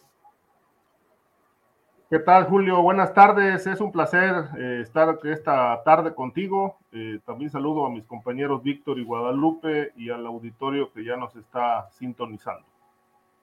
Guadalupe Correa. Buenas tardes, Guadalupe. Choc, choc, choc, choc, choc, choc, choc. Buenas tardes, Julio. Me da mucho gusto verte por segunda vez esta semana y mucho, mucho gusto me da ver a mis amigos Víctor y Ricardo y bueno, con muchísimo gusto de poder conversar con ustedes de temas de seguridad muy complicados en esta semana. Muchas gracias. Sí. Em, luego yo doy casi por sentado que toda la gente que llega con nosotros eh, nos conoce y tiene nuestros datos en lo general, ah, pero debo, dar, debo en el sentido clásico voy a decir, Guadalupe Correa es profesora en la George Mason University, Ricardo Ravelo, periodista y escritor, experto en temas relacionados con crimen organizado, autor de muchos libros interesantes, Víctor Ronquillo, periodista y escritor de libros varios también sobre estos temas. Así es que bienvenidos los tres y muchas gracias. Y bueno, casi, casi como dice Guadalupe Correa, cuántos temas interesantes en estos días. Ricardo Ravelo, Em, se ha elegido, al menos formalmente ya quedó, Ricardo Aldana como nuevo dirigente del sindicato petrolero. Es la continuidad del grupo de Carlos Romero de Champs. ¿Qué tanto es eh, lo que los mexicanos vivimos en cuanto al saqueo de Pemex, en cuanto al huachicol, en cuanto a la violencia, no solo sindical, sino generalizada? ¿Qué tanto impacta el que no se cambien las rutas o los referentes de la vida sindical de un gremio tan importante como es el petrolero, Ricardo. Mira, Julio, eh, es muy interesante toda la situación que se ha dado en Pemex eh, sobre todo en su sindicato. Eh, en esta etapa de, digamos, de crisis aguda en, en la empresa, con tanto cuestionamiento al sindicato petrolero desde hace mucho tiempo por la corrupción que, de la que ha sido objeto y que pues eh, mucho de esto, eh, la responsabilidad es de, quienes han estado al frente de, este sindicato, que dicho sea de paso, no ha sido nada democrático. Eh, en esta ocasión eligen a Ricardo Aldana, que es un personaje de la misma calaña que Romero de Champs, que La Quina, es decir, es un personaje plagado de cuestionamientos por corrupción, por vicios y fallas, por negocios al amparo del propio sindicato. Y a mí me parece que, esta, esta elección que se llevó a cabo el lunes pasado, pues no, no, no significan vientos de cambio para el sindicato petrolero, sino una continuidad de la misma camarilla que ha estado usufructuando el poder en esa organización este, sindical. Eh, lamentable también que Romero de Champ se haya ido impune eh, del poder, si es que se fue, yo creo que no se ha ido. Ahí sigue a través de uno de sus aliados, cómplices, Ricardo Aldana, y creo que este, más allá del método de elección, si fue o no democrático, por lo menos presumen que hubo transparencia por este nuevo modelo de elección electrónica. Eh, lo cierto es que hay una continuidad este, de la vieja guardia del sindicato eh, que difícilmente va, va, a significar un cambio en el gremio, eh, va a ser más de lo mismo, los negocios se quedan, digamos, a salvo, mucho se habla de los contratos de Romero, del propio Aldana en Pemex, los señalamientos de que han estado detrás del negocio del huachicol, eh, eh, negociando incluso el propio contrato colectivo de trabajo, como han hecho casi todos los líderes sindicales. Creo que el, único, el único punto que puede ser medianamente considerado es que finalmente hubo una elección en el sindicato petrolero porque después del quinazo de 1989, pues pasaron quizá un par de, dirigentes hasta que fue electo Romero de Champs, que ya llevaba muchísimos años en el poder. Y creo que cuando estos hombres se enquistan en el poder tanto tiempo y se vuelven caciques, dictadores sindicales, pues realmente las organizaciones sindicales se enferman se enferman, no avanzan, se estancan. Es el caso también del, sindicato de ferrocarrileros con Víctor Flores, ¿no? que lleva 30 años ahí, entre otros. ¿no? Hace falta una sacudida. Y creo que, bueno, esta elección es un maquillaje de democracia. No significan vientos de cambio, significa más de lo mismo. La misma corrupción, los mismos personajes, nada más cambian las posiciones. ¿no? Ricardo Aldana fue tesorero en, una etapa, eh, todos han estado relacionados con la quina, es la vieja escuela corrupta que lamentablemente sigue al frente del sindicato petrolero. Gracias, Ricardo. Em, Víctor Ronquillo, ¿qué opinas sobre este tema? Eh, ¿Qué tanto impacta a la creación de una conciencia de cambio el ver que los líderes corruptos se mantienen finalmente en el poder, aunque haya ahora un mecanismo que se dice que es democrático para la elección de ellos, pero finalmente me pregunto, hay una especie de golpe a la golpe de pedagogía cívica diciéndonos, pues los corruptos pueden seguir finalmente en el poder. ¿Qué opinas, Víctor? Bueno, fíjate que yo me di un poco a la tarea de platicar con varios eh, compañeros de la disidencia de Pemex. Y digo compañeros porque a lo largo de los años he mantenido una relación con la Unión de técnicos y profesionales eh, jubilados de Pemex. Y, en, esa relación, bueno, pues ellos me ayudaron a, escribir un libro que, que, tuvo mucha demanda en su momento, que se llama La quiebra de Pemex, Reforma Energética. Conversé con compañeros que están en Villahermosa, que están en el sur de Veracruz, que están en Hidalgo, eh, sobre esta situación. Claro, ellos pertenecen a la disidencia, a la disidencia dentro del propio sindicato, algunos ya son pensionados. Y bueno, su primera respuesta, y en eso coinciden todos, son cuatro personas, em, es que esto era previsible, ¿no? Que sin duda lo que conforma al sindicato petrolero, lamentablemente uno de sus elementos es un enorme conservadurismo. Y un conservadurismo que parte lamentablemente de lo pragmático y de la evidencia de que, pues, si tú disientes, puedes pagar las consecuencias de quedarte sin chamba o lo que es peor aún, de generar problemas para tus parientes que trabajan en Pemex. Dicho de otra manera, a lo mejor tu abuelito que es pensionado de Pemex y tú eres un joven que ha llegado a trabajar a Pemex heredando su plaza, que esto sigue ocurriendo, eh, pues te dice que no, que no te metas en problemas porque puedes acarreárselos a, muchos, a muchas otras personas. Esto parece anecdótico, pero es parte de la realidad y es parte del control burocrático establecido por esta mafia. Yo les preguntaba también a estos compañeros, yo les preguntaba si, eh, ¿qué representaba Ricardo Aldana? Pues lo evidente, la continuidad, la corrupción y eh, pues eh, hay una respuesta que me, que me hizo pensar y que me hizo reflexionar sobre lo que está ocurriendo.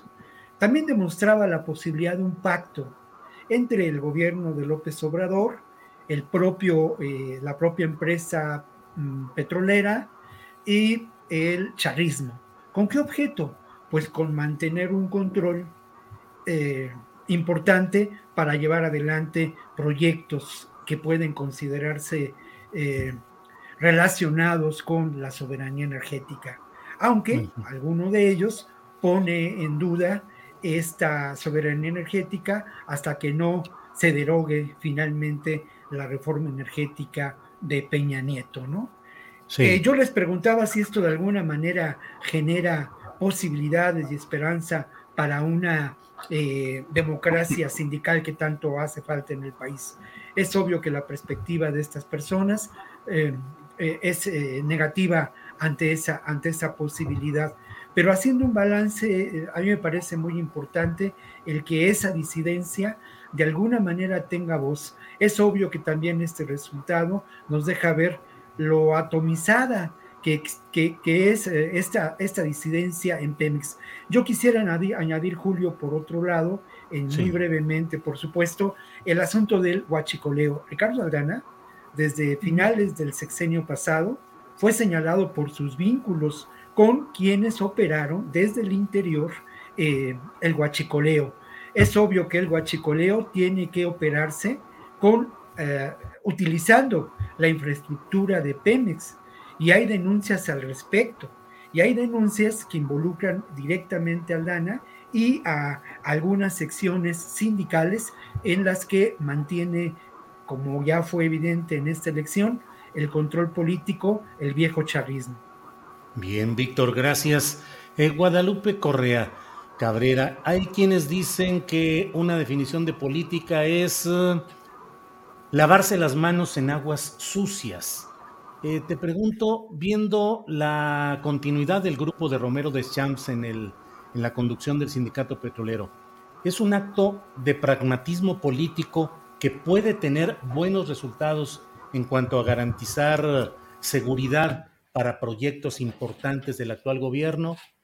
Eh, la presencia de estos grupos, por el contrario, se constituye en un problema de seguridad nacional. ¿Cómo ves el tema, Guadalupe?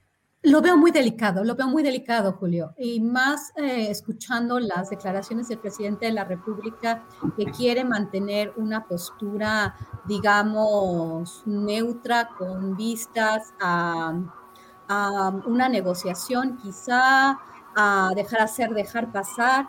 Eh, lo que dijeron mis colegas es totalmente cierto. Quiero enfocarme en el tema del huachicoleo y después contesto brevemente tu pregunta. Eh, exactamente como dice eh, Víctor Ronquillo, en el libro que trabajé yo por ocho años, Los Zetas Inc., Corporaciones Criminales Energía y, y, este, y Guerra Civil en México, estaba obviamente eh, tratando de entender la vinculación de los supuestos Zetas ¿no? con el huachicoleo. Y finalmente llego a la conclusión de que hay dos actores muy importantes que facilitaron de una forma avalada por, el, por las estructuras de gobierno, por el mismo Petróleos Mexicanos, comenzando desde el, bueno, desde mucho antes, ¿no? Las estructuras corruptas de Pemex este, se han dado desde mucho antes, ¿no? Y la relación de Ricardo Aldana con el Pemex Gate, obviamente con todo el grupo de Romero de Champs, es de Champs, es, es, una, es una camarilla de entes corruptos que controlan el, el sindicato, pero entre ellos se, se protegen y es todo el sindicato. Entonces, por eso mismo, ellos aseguran estas, estas votaciones. ¿Y qué pasó con el huachicoleo? Hay mucha gente involucrada, pero mucha gente recibió eh, pues recursos de esto avalados por los mismos directivos de petróleos mexicanos. Eso es muy, muy, muy importante. Cuando empieza a subir el huachicoleo, este, con desde la administración de Vicente Fox, poquito, pero ya con Felipe Calderón fue una cuestión que ya no, ya no, ya no se podía más. Y el director de Petróleos Mexicanos en ese momento, pues se hizo de la vista gorda y durante el sexenio de Enrique Peña Nieto esto fue exponencial. Hay dos actores importantes. Uno es el sindicato. Cuando yo estaba eh, estudiando esta cuestión del involucramiento de los Zetas en el huachicoleo y todos, toda, la, toda la atención de las eh, principales revistas, de los principales medios estadounidenses, todos hablaban de los Zetas, hablaban del crimen organizado, pero el crimen organizado realmente se dio dentro del sindicato y se dio también dentro de las Fuerzas Armadas. Esto es muy importante. Durante la era de, eh, de Salvador Cienfuegos. Todo el mundo está hablando de Salvador Cienfuegos y sus vínculos con el narco, pero en realidad lo que tendríamos que investigar mejor fue el papel de las Fuerzas Armadas que permitieron este incremento tan exponencial durante los seis años de Enrique Peña Nieto para seguir desmantelando petróleos mexicanos. Parecía ser como una estrategia orgánica, ah, más bien, no estrategia, algo más bien orgánico, donde los Zetas, donde todos dejaban hacer, dejaban pasar, pero a mí me parece algo mucho más estructurado y la protección que se dieron, que se dio entre las diferentes estructuras, entre el ejército mexicano y, el, y, y obviamente los trabajadores de petróleos mexicanos,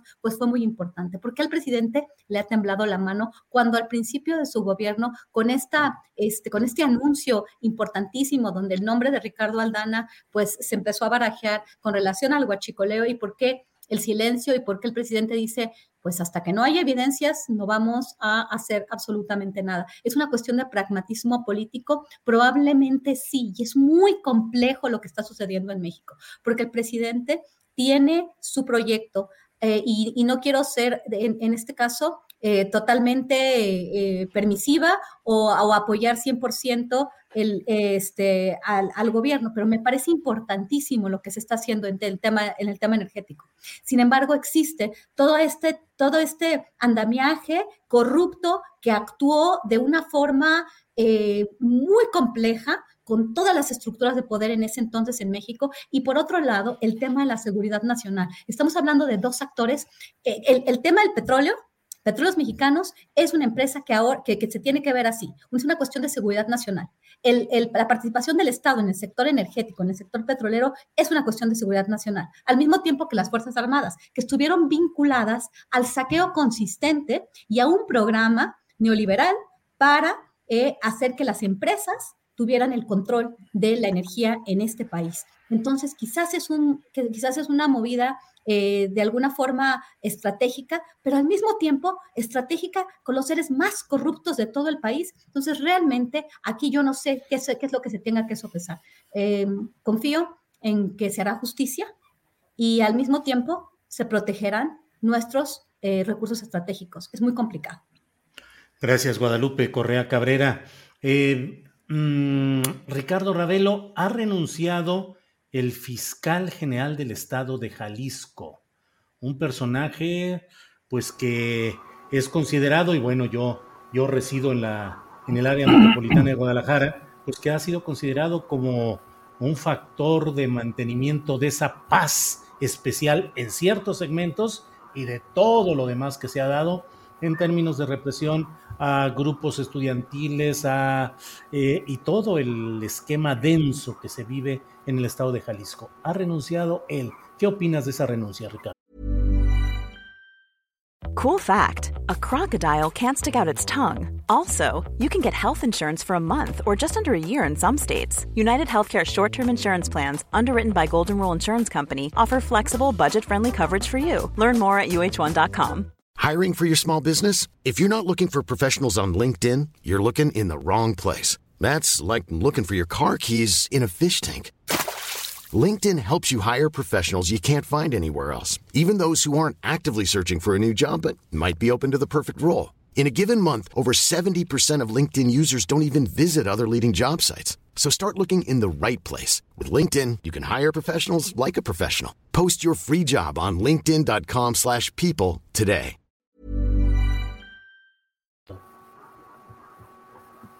Eh, extraña, eh, extraña, eh, pero bueno, seguramente este, obedece a algunos nuevos enroques que quiere establecer ahí el gobernador Alfaro.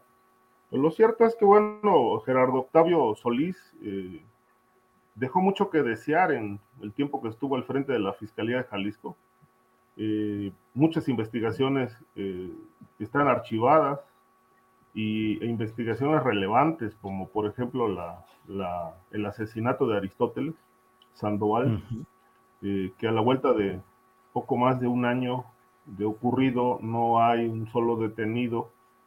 Eh, y bueno, pues es un secreto a voces de que fue privado de la vida, o más bien fue ejecutado en un bar por gente del cártel de Jalisco Nueva Generación que dicho sea de paso es la organización que tiene su asiento en esa entidad. Gerardo Octavio, eh, como es público, formaba parte de una amplia red de intereses, eh, de intereses oscuros, eh, cuyos tentáculos alcanzaron a miembros del Poder Judicial empezando por el presidente del Supremo Tribunal de Justicia, y hay una amplia, amplia red de jueces vinculados a intereses de negocios, como lo hice público, eh, a través de un personaje eh, clave que es el cuñado de Alfaro, que es el que mueve, el que, el que mueve la, las teclas para obtener fallos judiciales favorables eh, para sus intereses o en contra de sus enemigos. Entonces, creo yo que, que es, el caso de Gerardo es un, es un, un, personaje que formó parte de la descomposición de, de, la Procuración de Justicia en Jalisco. Hay muchísimas quejas de gente que, que ha denunciado abusos de autoridad, ha, ha, ha denunciado persecución, eh, despojo de propiedades, eh, despojo de incluso hasta de familiares, ¿no? Hay una señora por ahí que, muchas señoras que se quejan de, cómo les han quitado a sus hijos los, eh, los esposos después de los divorcios que han enfrentado, precisamente con pagándole a, miembros del Poder Judicial para mantener, este, mantener la custodia de los hijos en favor de quien la demanda. Eh, es muy conocido también cómo se fabrican delitos. Si quieren realmente fregar a alguien, pues le arman una acusación falsa, lo cargan con droga, con armas, pero le arman todo un asunto, lo consignan y a través de estos jueces corruptos, pues meten a la cárcel a la gente que les incomoda. Esa es la justicia en Jalisco, así se ha procurado la justicia.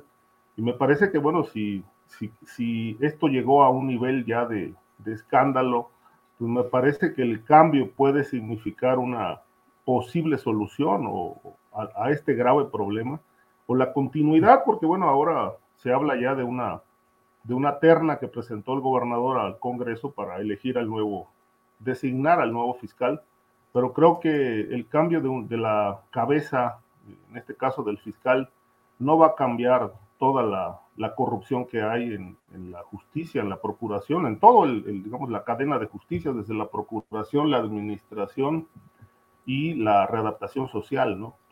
Eh, lamentablemente hay, hay, toda esta cadena está contaminada de intereses eh, y lo más grave es que, bueno, son intereses tanto de negocios, porque la justicia en Jalisco se compra y se vende, de acuerdo con la información que yo he consultado y sigo consultando, sino que además también este, hay una fuerte injerencia del crimen organizado a nivel de todos los poderes, este, empezando por gente del cártel de Jalisco ligado a intereses políticos en, en, esa entidad. Entonces creo yo que, bueno, pues esperemos que pueda significar el cambio del fiscal una, un, un, un cambio en un, un, aseo a toda esta práctica de corrupción pero dudo mucho porque realmente todo el andamiaje eh, está tremendamente protegido desde los más altos niveles del poder. Gracias, Ricardo. Víctor Ronquillo, ¿qué opinas sobre esta salida del fiscal general de justicia del estado de Jalisco en el contexto específico de ahí? Y te suelto también alguna preguntita, Víctor. ¿Percibes como que hay algún tipo de cambio en el combate a estos temas de crimen organizado en algunos estados eh, donde eh, pues las cosas parecían rodando de una manera, ¿percibes algún pequeño cambio o todo sigue igual? Víctor, por favor. Bueno, lo primero que hay que decir es que este personaje corresponde de alguna manera a lo que podemos considerar el establishment político, ¿no? O sea, es un personaje que ha ocupado distintos espacios de gobierno a lo largo de los años, que tiene una presencia de mucho tiempo también en la Procuración de Justicia. Y esto lo menciono porque la semana pasada yo hacía una reflexión sobre con quién gobiernas, quiénes son los eh, aliados para la posibilidad de construir un gobierno que puede ser distinto para una nueva organización política como movimiento ciudadano. Nueva también, pues de manera entrecomillada. ¿Con quién gobiernas? No hay duda de que se ha elegido gobernar en un ámbito que es determinante en la democracia, que es la procuración de justicia con los viejos, mandos, con estas figuras políticas que tienen, eh, y se le ha señalado, nexos con lo que podíamos considerar grupos de poder criminal. Este es el caso de este personaje. Llama la atención, y ya lo mencionabas, Julio, como si uno revisa la información, eh, digamos, a lo largo de varios meses de lo que ocurre en el estado de Jalisco, y uno se encuentra una situación de enorme violencia en muchas regiones. En Guadalajara, las ejecuciones, las desapariciones, que en otro momento y no hace mucho se dieron de manera constante, habían disminuido. Y obviamente eh, yo me atrevo a hacer la reflexión, precisamente contrastando estos datos, pues que esa disminución no tiene que ver con otra cosa, sino con pactos y arreglos de mantener en cierta calma una plaza que por muchos años ha sido importante para el crimen organizado por muchas razones, eh, entre ellas por lo que representa o representó en su momento para operaciones importantísimas de lavado de dinero y también como un lugar de santuario para algunos grupos del crimen organizado. Lo otro que yo destaco, ya lo mencionaba Ricardo, ¿no? Pues el asesinato del exgobernador, aunque es un asunto que podría pensarse de carácter eh, federal en muchos sentidos, es un crimen del fuero común. Y poco sabemos en relación a esta, a esta realidad. Eh, lo que me preguntas, mira, yo eh, esta mañana y, estoy preparando un reportaje que no, pues siempre el, el, asunto de los reporteros es que si vamos a lograr que salga al aire o no salga al aire, siempre es una, una, una lucha, ¿no? Un duelo, como dice el maestro Jaime López, con, con muchos espacios, ¿no? Para, para lograr publicar. Y el, y el reportaje tiene que ver con lo que está pasando en estos momentos en Guerrero, ¿no? Por una parte hay una evidencia eh, de la presencia de lo que sí podemos considerar grupos narcoparamilitares en la región de Chilapa de Álvarez, pero por otro lado también existe, y hay que mencionarlo, pues la estrategia ¿no? del gobierno federal para establecer posible, una posible ruta de transformación de esta realidad que va del despliegue militar y de la Guardia Nacional al, a la expansión de la política social.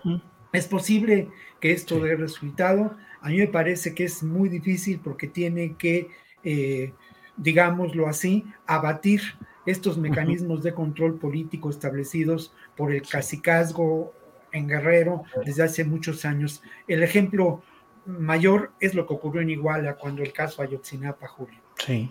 Bien, Víctor, muchas gracias. Guadalupe Correa, ya hemos hablado del tema en lo general de lo que ha sucedido con esta renuncia del fiscal general de Jalisco. Si nos haces favor de referirte a esto, pero además quisiera preguntarte, Guadalupe, ¿ha servido todo este cambio de las Procuradurías de Justicia a las fiscalías autónomas que en muchos estados como Jalisco, como Guanajuato, como Guerrero, están entregadas a los poderes de los gobernadores o en el caso federal, ¿es realmente autónomo Gertz Manero?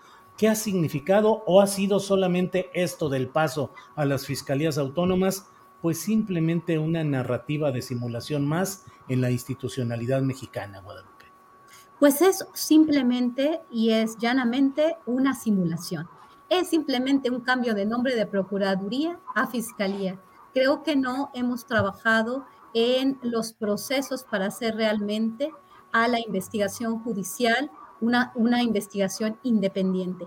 ¿Por qué sucede eso? Eh, sucede eso a nivel federal, pero también eh, creo, que, creo que el estudio de cómo, de cómo realmente articular un organismo independiente que haga verdadera investigación judicial, yo creo que todo esto está, no, o sea, en primer lugar, en el programa, cómo asegurar esta independencia creo que ahí está muy, eh, ahí, ahí es, aquí es lo clave, ¿no? Lo propone el Ejecutivo, el Ejecutivo del Estado.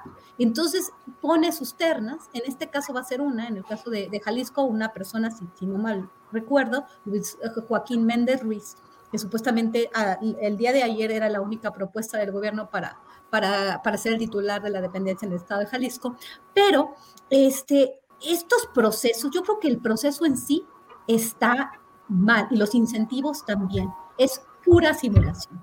Desde la Procuraduría Federal de la, de la Fiscalía General de la República, eh, con, con el, liderazgo de, de Gertz Manero, que, que, de alguna forma está tratando de hacer cosas, creo que vamos a tener tiempo de platicar eh, lo que sucede con el secretario de Seguridad Pública de Aguascalientes, que también es un tema muy importante, eh, pero no, esto no está cambiando. En el tema de Jalisco en particular, y aquí sí todos los detalles los conoce mucho mejor Ricardo Ravelo y pues tú también, porque ustedes se han abocado a estudiar ese estado.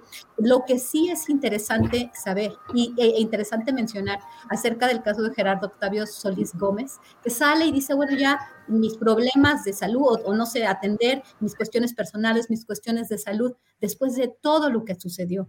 Eh, esta vinculación mafiosa eh, eh, o aparentemente mafiosa entre las autoridades de todos los niveles en el Estado con el crimen organizado, como bien se, se mencionó, ¿no? Estamos hablando de la cuna del cartel Jalisco Nueva Generación, que es como se dice, el estado de Jalisco. También estamos hablando de un estado en el cual un exgobernador fue asesinado en, un bar de la ciudad de eh, Puerto Vallarta, Aristóteles Sandoval.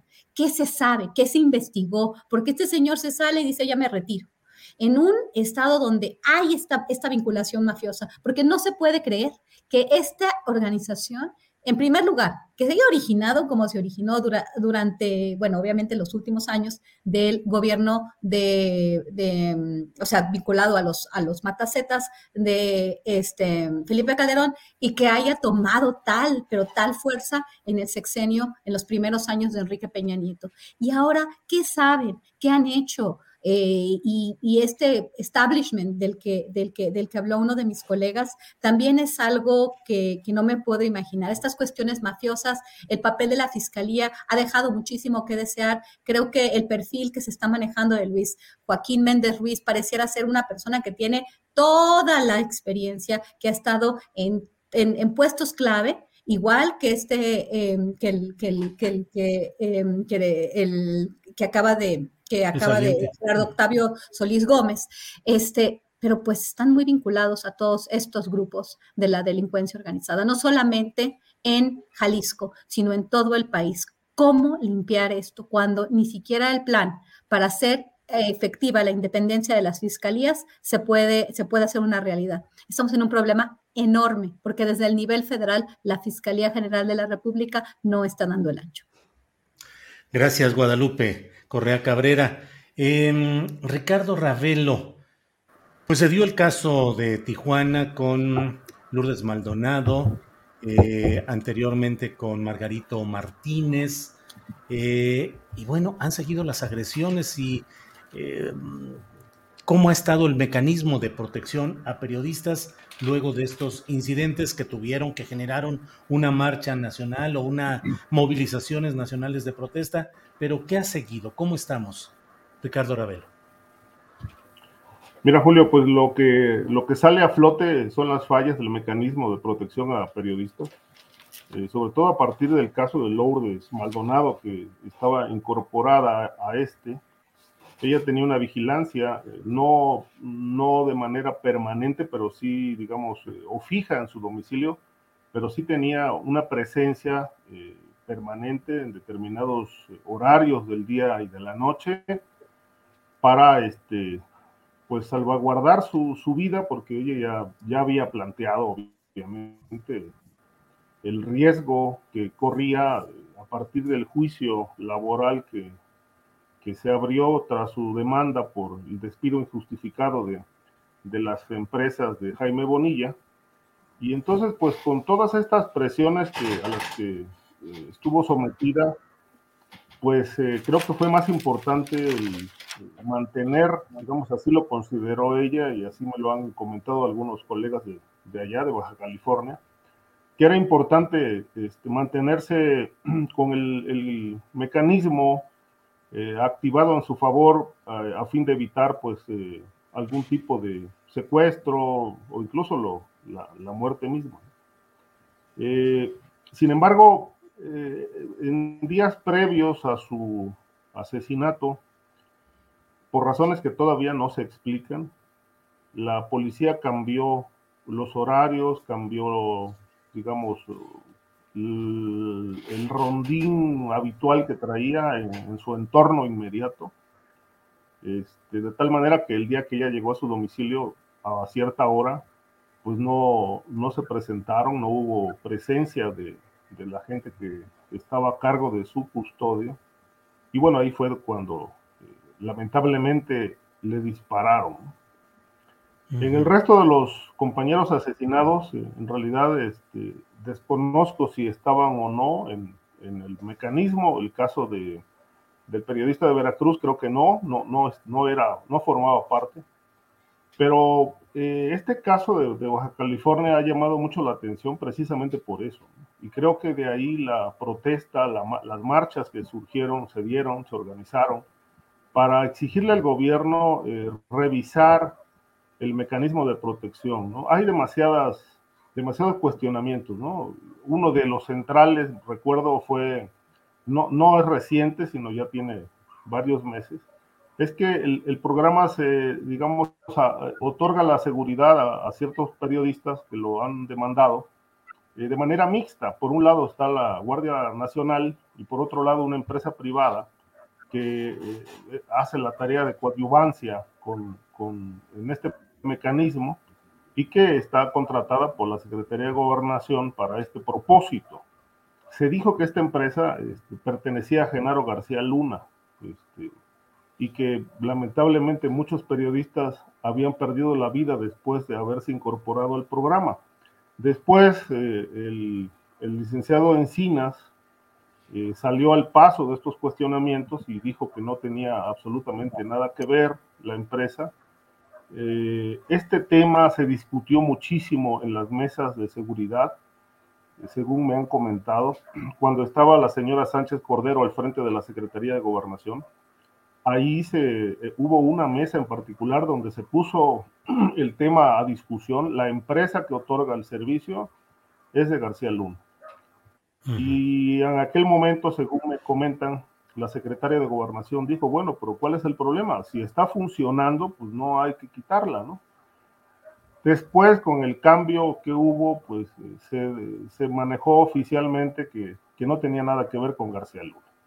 El asunto es que, bueno, hay muchísimas dudas este, en la que yo creo que está faltando que, que los funcionarios a cargo del, del, mecanismo realmente rindan cuentas, hagan transparente todo este asunto, eh, se aclaren dudas, porque lamentablemente siguen ocurriendo muertes.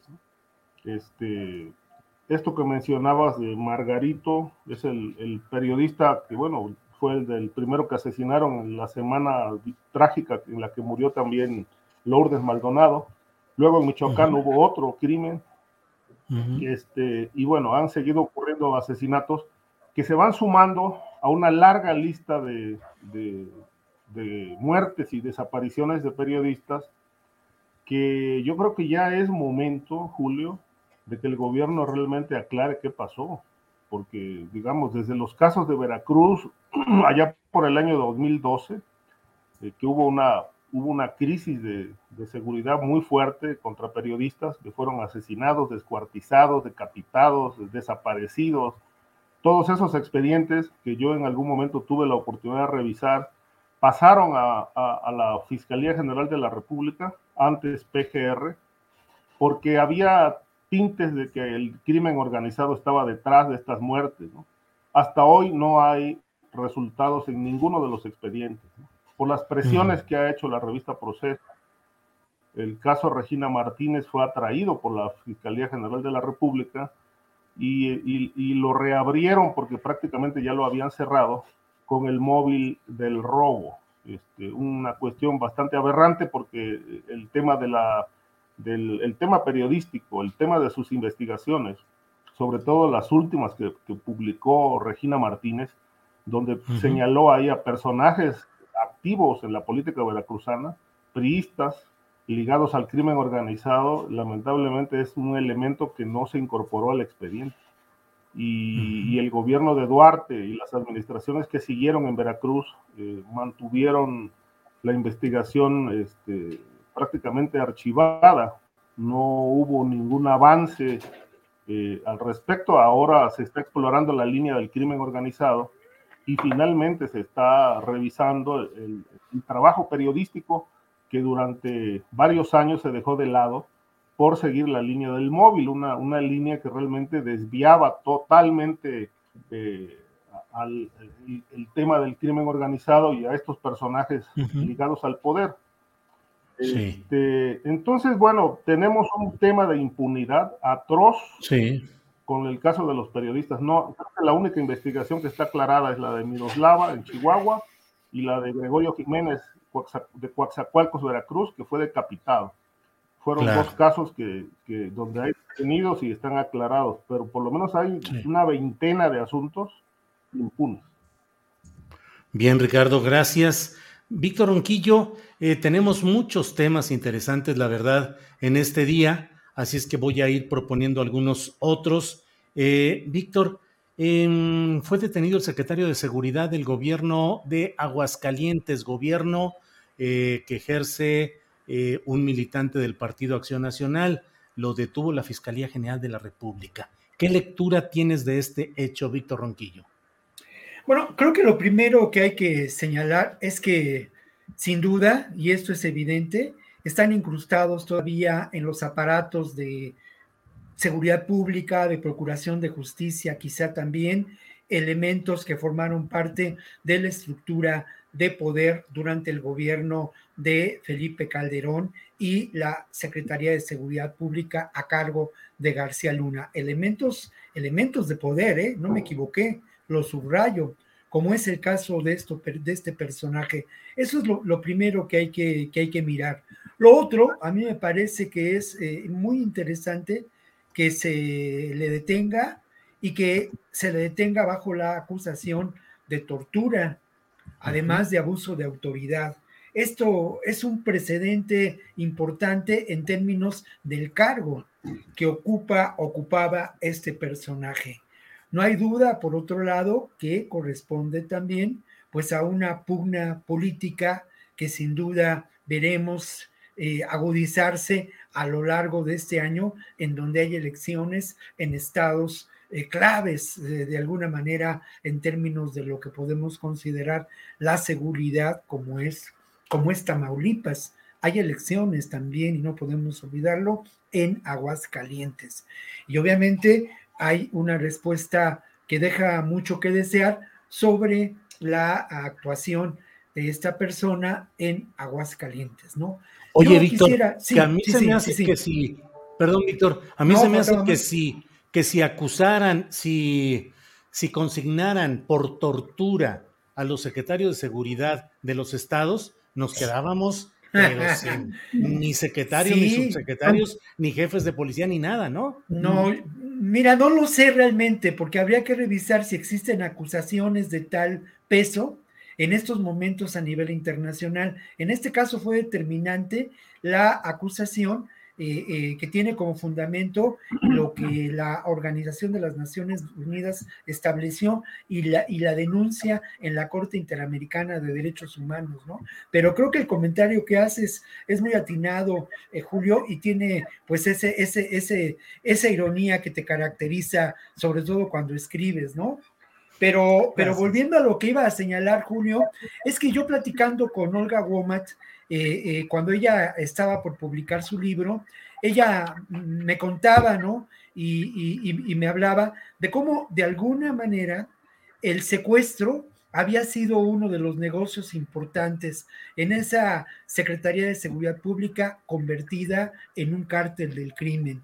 Y creo que este caso, porque al final de cuentas las dos personas que fueron detenidas, eh, torturadas, una de ellas sufrió violación, según la información de la que se dispone y según el caso en la Corte Interamericana. Bueno, eh, esto mm, a mí me hace pensar que sin duda este cártel del crimen en, en, la época de Genaro García Luna, además de la vinculación con el, con el cártel de Sinaloa, pues aprovechó el negocio del secuestro.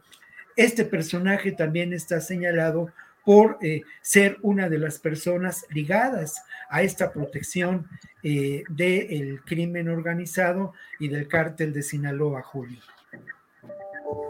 Gracias, Víctor, muy amable. Gracias. Eh, Guadalupe, bueno, vi tu expresión respecto a que se quedarían sin, se quedarían acéfalos muchos cargos en las oficinas policíacas y de fiscalías y procuradurías si hubiera eh, acusaciones en este sentido de tortura. Pero te quiero preguntar también lo relacionado con Tamaulipas, la situación política y de seguridad en esta coyuntura electoral.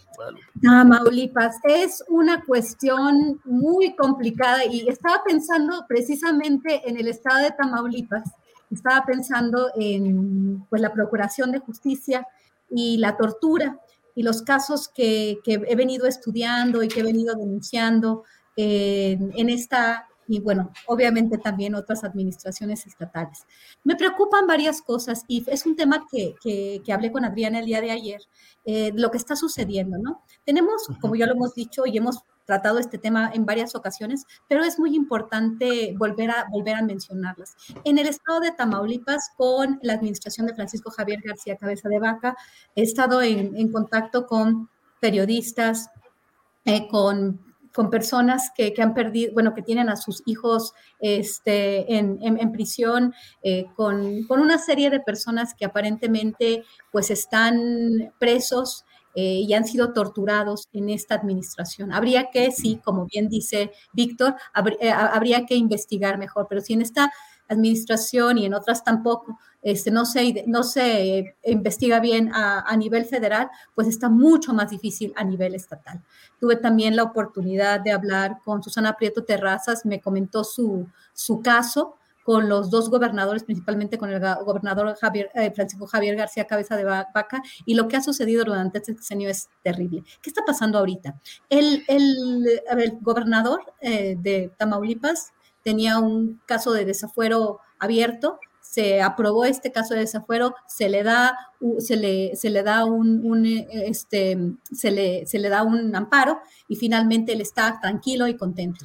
Este, empieza pues ya la pre-campaña eh, ya, hay, ya, ya se elige quiénes van a representar a las dos grandes fuerzas políticas hoy por hoy en el estado de Tamaulipas, el PAN y quien se le una, y Morena y quien se le una. Eh, el truco Verástegui, por un lado, que es un hombre que tiene muchísimo colmillo, muchísima experiencia política, un hombre de cabeza de vaca, una persona que también tiene aparentemente, según lo que dicen las redes sociales, algunos medios locales, algunos testimonios de muchas de las personas con las que he hablado, tiene pues varios cadáveres en el, en el, en el como dicen, ¿no? Así, en sentido figurado, ¿no? Porque luego este, los gobernadores y todo, aunque están, aunque todo el mundo dice algo, cuando alguien dice este, o, o, trata de, vincularlos, pues nos pasa lo que, lo que le pasó a nuestro, a nuestro colega y amigo Ricardo Ravelo, este, o por ejemplo también a Sergio Aguayo y a, y a muchos otros, ¿no? Este, entonces, en este momento se, se elige a Américo Villarreal, en esta coyuntura pareciera ser que Morena después de todos estos, eh, pues, todos estos escándalos, toda esta problemática, esta aparente vinculación del gobernador con lavado de dinero, tráfico de influencias, guachicoleo y una serie de, este, de delitos que no se le han probado, pero que, y tampoco se le se, puede llevar a juicio precisamente por este amparo. Pero bueno, pareciera ser que Morena podía, podía tener muy buenas oportunidades. Pero en este momento hay un fuego amigo dentro del partido y sale Alejandro Rojas Díaz Durán, que se había plegado, que no, no entiendo, nunca he entendido bien lo que, lo que quiere hacer, ¿no? Porque sin posibilidades, como que trata de jugarle las cartas, se dice que, bueno, obviamente él es el suplente de Ricardo Monreal y que aquí lo que él busca, porque hace unos días él se declara eh, gobernador legítimo, candidato a gobernador este, legítimo, ¿no? en un movimiento que, que parecería ser eh, pues cirquense, circense, perdón, no, no, no, me acuerdo bien, circense, eh, como, un payaso, este, haciendo, pero, pero está moviendo y está debilitando de alguna manera a Américo Villarreal en un contexto en el cual el PAN se está fortaleciendo. Y no vamos a llegar, probablemente puede pasar que, que suceda como, como con Clara Luz en, en Nuevo León. O sea, a nivel político, se está, está muy desangelada la candidatura de Américo Villarreal y no sé si Ricardo Monreal, esto es lo que se dice, ¿no? Porque se dice, bueno, Alejandro, Alejandro Rojas Díaz Durán este, opera con Ricardo Monreal. ¿No será que lo que estamos viendo, que este espectáculo que pareciera ser eh, una payasada, podría en realidad estar, estar relacionado con las luchas a nivel nacional y el papel que Ricardo Monreal quisiera tener en la política a nivel nacional, que está jugando algunas piezas, no lo sé, pero sin embargo, estas piezas, en un estado tan, eh, tan, tan afectado, en un estado tan complejo como Tamaulipas, donde el, pani, bueno, el panismo ahora, el panismo de cabeza de vaca, está, ha hecho de las suyas, ha traído y ha apoyado a las empresas transnacionales de energía, ha colaborado directamente con algunas agencias federales estadounidenses para hacerles el trabajo a costa de la seguridad nacional de México. Hablo de esta línea, este, de, la, línea 800 para dar información sobre delincuencia organizada que puede poner al Estado y al país en riesgo, una cuestión de un riesgo de, seguridad nacional, un, un, montón de cosas que ya hemos hablado este, vamos a estar igual, el truco Verástegui, podríamos hablar horas de lo que, de lo que se ha reportado y, por otro lado, eh, pareciera ser que dentro de Morena hay fuego amigo y todas las cuestiones están desbalanceando. Pareciera ser que en este momento la cuestión en Tamaulipas está muy complicada. Yo creo que deberíamos de continuar observando lo que está sucediendo porque en Tamaulipas los políticos no mueven una ficha, no se mueven sin la venia de un grupo u otro de la delincuencia organizada. Y es donde entran en, pugna y empieza a haber violencia. Va a haber elecciones en Tamaulipas, vamos, esperamos desafortunadamente eventos muy desagradables. Tenemos que estar muy, muy al pendiente y esto es ahorita lo que, lo que, lo que está jugando, ¿no? ¿Cuál es el papel de la política nacional en la política de Tamaulipas y cuál va a ser el papel de esta pugna por la sucesión de Andrés Manuel López Obrador, quién lo va a suceder en, en las campañas de este año. Esto es un punto interesante. ¿Cuál va a ser la operación de la delincuencia organizada en estas campañas? También es otra cuestión muy importante porque creo que va a ser un jugador muy importante para el año 2024, el crimen organizado. Híjole, Guadalupe, muchas gracias por todo este análisis. Eh, bueno, son las 2 de la tarde con 53 minutos. Recuerden que termina esta mesa de análisis sobre temas de seguridad y tenemos luego información relevante con Adriana Buentello y una entrevistita pequeña que hará sobre el programa de hoy del Palo de la Piñata a las 8 de la noche. Así es que por favor síganos acompañando. Llega el momento pues de esto que le llamamos los postrecitos, que aquí en esta mesa, pues los temas siempre son medios duros y medios amargos, así es que, bueno, lo que ustedes deseen ya en este tramo final, tenemos unos tres minutitos para cada quien. Ricardo Ravelo, lo que quieras en esta sección de poner cualquier postrecito sobre la mesa. Sí, Julio, mira, me llamó mucho la atención todo este planteamiento que hizo Guadalupe sobre el, eh, Tamaulipas, realmente sí, sin duda va, a ser, este, va, a jugar un papel determinante el crimen organizado en esa entidad, como, como lo, ha, lo ha jugado en, administraciones anteriores. Es decir, desde Cavazos Lerma a la fecha, eh, todas las elecciones en ese estado este, ha, tenido, ha, tenido influencia muy determinante el crimen organizado ya para financiar candidatos, ya para operar elecciones, ya para desaparecer a otros o asesinarlos.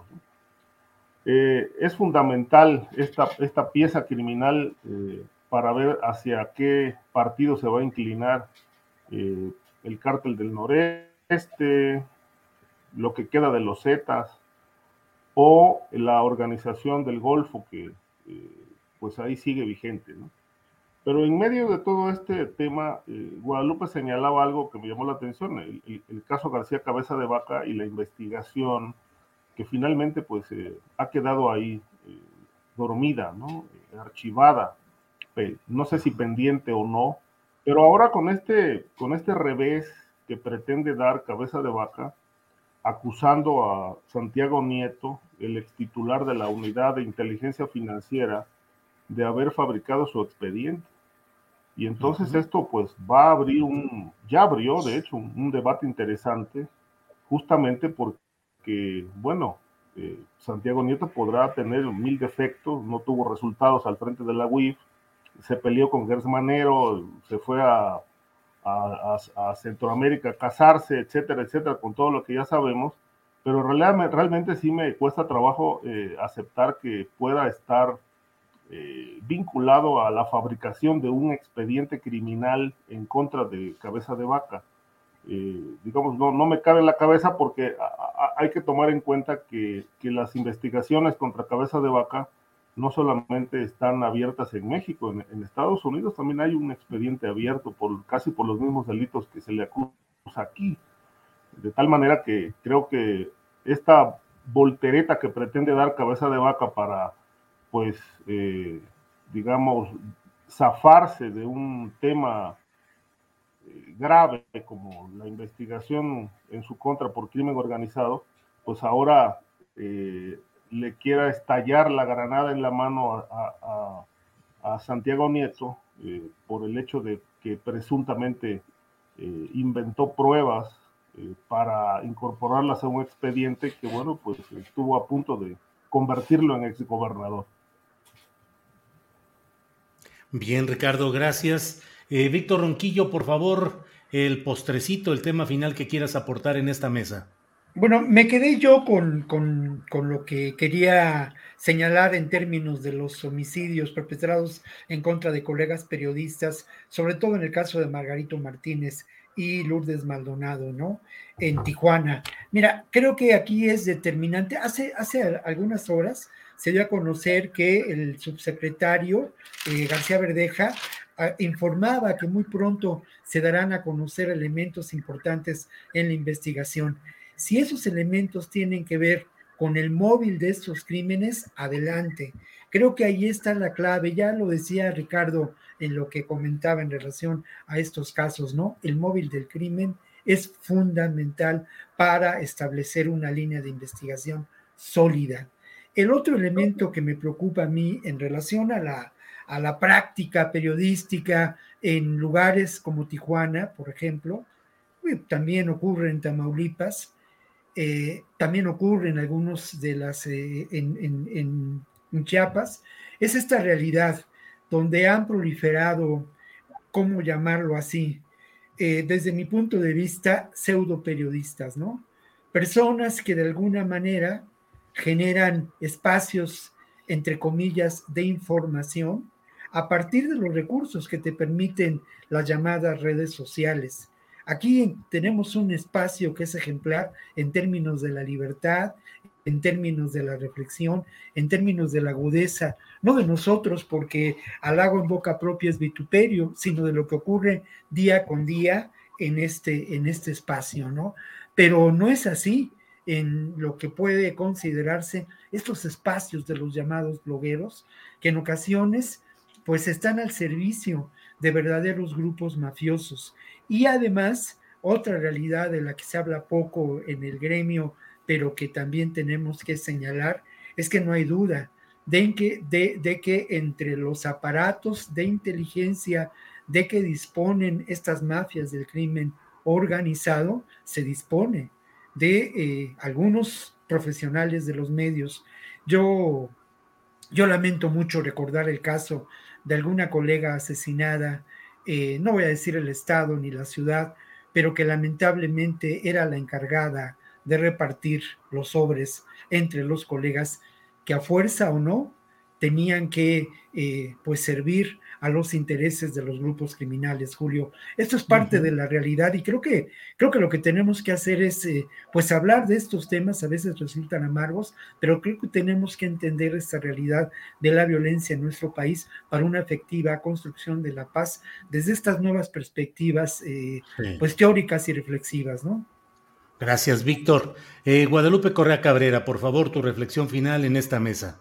Claro que sí, voy a ser breve, trataré de ser breve más bien. En el tema de Tamaulipas, eh, quiero hacer como una sugerencia. Yo creo que sería muy interesante que pudiéramos armar una mesa entre nosotros, entre los cuatro, para hablar más allá del tema, porque, ay, Ricardo Ravelo tocó unos temas que dan para muchísimo y se me olvidó también este, meter muchos temas eh, importantes eh, relacionados con lo que menciona, los posibles pactos, por qué cabeza de vaca está como está, y bueno, también la cuestión de los, de los energéticos, de las eólicas, del, gas y el petróleo, muchos otros temas. Yo creo que sería, te lo, te lo, te lo sugiero, eh, sería muy importante seguir hablando de esto. Me faltaron muchas cosas, quería hacer esa afirmación. Y bueno, y finalmente quería em, este, pues, eh, retomar un, un, pensamiento, un tuit eh, sobre, sobre la violencia económica del doctor Lorenzo Meyer. Lorenzo Meyer dice, la violencia económica tiene lugar cuando las decisiones políticas a nivel estructural están diseñadas para favorecer a los más ricos y poderosos, lo que perjudica de una manera directa al conjunto de la población. Lo retoma de un reporte de Oxfam de este año, del primero de, perdón, del 18 de enero. Y dice, ni duda, vivimos en la violencia. Esto es muy importante em, considerarlo. El día de ayer tuvimos esta mesa especial que me encantó con Claudia Villegas y contigo. Y hablando de, de esta de esta gran desigualdad que se ha generado por esta élite, ¿no? Y esta serie de burócratas que, han facilitado la, la, capacidad del gran capital. Y esto me remonta también al caso de Tamaulipas y a la protección que ha dado cabeza de vaca a estas grandes empresas energéticas transnacionales. Vivimos una violencia económica, una violencia que nosotros en, esta mesa estamos analizando, pero que no, no nos hemos reparado a ver este tema de quién gana de toda esta violencia, de las compañías productoras de armas, del, del, del, del este, de todos estos fabricantes de, tecnología y, bueno, de los bancos y todos ellos, todos aquellos los facilitadores de las estructuras para lavar dinero y para, para continuar con esta cuestión. Entonces, bueno, nada más, nada más terminar con esa, con esa reflexión. Gracias, Guadalupe Correa Cabrera. Tomo eh, la sugerencia que haces, ya nos pondremos de acuerdo eh, en mensaje privado con Ricardo, con Víctor, por la vía de Adriana y un servidor para ver cómo podemos organizar la próxima mesa, que puede ser efectivamente sobre pues esa influencia o presencia de los factores oscuros en las próximas elecciones. No sé si solo Tamaulipas o vemos de los demás estados, pero podemos ir haciendo una, un análisis o estado por estado en lo general. Con mucho gusto lo vemos y es una muy, muy buena idea. Pues eh, Ricardo Ravelo, muchas gracias y buenas tardes. Gracias, Julio. Como siempre, un placer. Grandes temas, grandes polémicas, interesantes. Este, creo que va a ser muy, muy productiva también esta mesa de Tamaulipas, porque en efecto ahí, ahí hay muchas cosas todavía que sacar a, la luz. Gracias y pues no me despido de mis compañeros. Buen fin de semana. Igualmente. Eh, Víctor Ronquillo, gracias y buenas tardes. Muchas gracias a todos y bueno, pues es un gusto, como siempre, estar aquí en este espacio, Julio. Un abrazo para todos y obviamente un saludo para el público que, que nos ha escuchado. Gracias. Guadalupe, gracias y buenas tardes. Muchas gracias, muy buenas tardes a ti, Julio, a Víctor y a Ricardo y estamos en contacto y nos vemos el próximo jueves. Gracias. Así es. Gracias. Hasta luego. Pues ha sido en este jueves 3 de febrero la mesa de seguridad. Son las 3 de la tarde con 4 minutos, una hora más que adecuada para que saludemos a Adriana Buentello. Adriana, ¿cómo estás? Buenas tardes. ¿Cómo estás, Julio? Muy buenas tardes. Me da mucho gusto saludarlos en este ya casi viernes. Y Julio, pues hoy tenemos el programa del palo de la piñata con Ángel, así que pues si me permite vamos ah, si me permite damos un ratito con ella para que nos cuente y regresamos con la información para cerrar, Julio. Cómo no, adelante. Gracias. Y como les decía, bueno, ya es tradición los jueves a las 8 se ve el palo de piñata. ¿Cómo estás, Sol? Muy buenas tardes. Hola Adriana, muchas gracias. Buenas tardes y qué gusto estar otro jueves aquí junto contigo otra vez. Muchas gracias, Sol. Oye, tienes un programa no nada más interesante, sino muy importante y que debemos de poner también, o no debemos de quitar el dedo del renglón sobre el tema de la justicia y además con una perspectiva de género. Cuéntanos de qué, de qué va el programa del día de hoy. Sí, fíjate que de hecho ayer escuchando el programa me este, vi tu participación y que, y que dijiste este, esto de pues que, que no necesariamente todas las, las, este, las personas, todas las víctimas o sobrevivientes de, de alguna agresión eh, tienen que ser obligadas o se les tiene que exigir que, eh, que, denuncien legalmente, ¿no? Y bueno, obviamente llegó, lo leí, leí toda la, la, gente diciendo de que no, y es que a fuerza tienen que hacerlo, bla, bla. Y creo que algo importante de este programa es el hecho de que tenemos que voltear a ver la realidad del país, ¿no?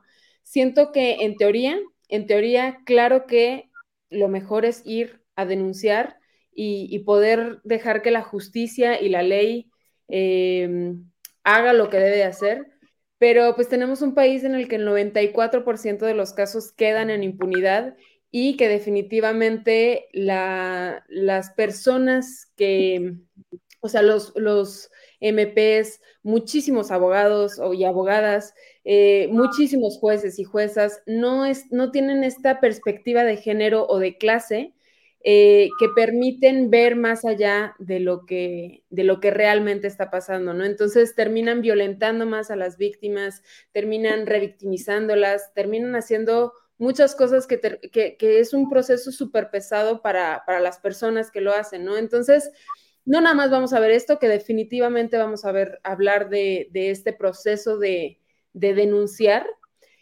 Y por ahí mucha gente también en, Twitter me estuvo diciendo de que, bueno, ¿y cuál es la solución, no? Y, y, bueno, definitivamente creo que hoy vamos a poder mínimo discutir soluciones. Obviamente no es que exista una solución mágica de que listo, se acabó y ya el sistema este, está perfectamente bien. Pero eh, creo que el día de hoy vamos a poder eh, hablar de esto, discutir, ver posibilidades y también vamos a hablar acerca del punitivismo, ¿no? O sea, ¿qué va a pasar? Ya, ya obtuvimos justicia y siento que como sociedad pensamos que la justicia va de la mano de la cárcel. El hecho de que alguien esté en la cárcel, pensamos que es que, ah, ya, listo, y, como que se acabó el problema, cuando en realidad no, ¿no? Y tenemos cárceles llenas y no nada más llenas, llenas de gente inocente, llenos de gente sin, sin procesos todavía y que además cuando terminan saliendo no pueden reinsertarse a la sociedad, ¿no? Entonces, bueno, vamos a hablar este, mm, de todo esto. Obviamente vamos a tratar de verlo desde una perspectiva de género, con una perspectiva de género y una perspectiva de clase, que también me parece muy importante. Y pues vamos a tener a estas tres eh, invitadas, buenísimas las tres, eh, que evidentemente se especializan en esto, entonces va a estar muy interesante, Adriana.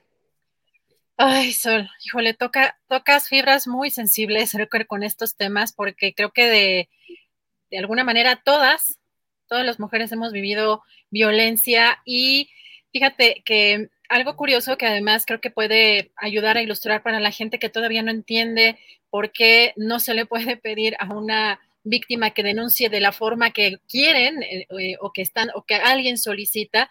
Eh, fíjate que lo he comentado de pronto en, el equipo, he tenido algunas situaciones complejas con vecinos y que ya, digamos, estoy en asesoría con un abogado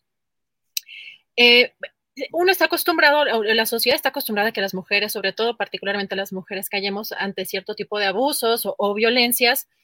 Y digamos que en esta ocasión yo decidí asesorarme porque ya eran de manera sistemática y no sucedía, no eh, obtenía por parte de, de, mi casero pues la solución pues adecuada eh, o, que yo considero justa. Me asesoré con un abogado y establecimos, digamos, una ruta y lo interesante que me dijo el abogado, porque además esto no lo estoy, digamos, vinculando directamente con un tema de género, pero lo que me dijo el abogado fue interesante. Si te vas a meter en esta situación o si vas a establecer una denuncia, tienes que prepararte porque todo el sistema judicial es eh, machista y entonces vas a tener agresiones directamente de los propios funcionarios, o del propio Ministerio Público, que va a estar haciendo cierto tipo de señalamientos machistas y misóginos. Entonces, ¿estás preparada para eso? En un tema, Sol, en un tema que no necesariamente, eh, digamos, lo estoy vinculando de manera directa con una violencia de género. Ahora imagínense a toda la gente que nos está viendo, que nos está escuchando, lo que sería denunciar una violación, una agresión sexual.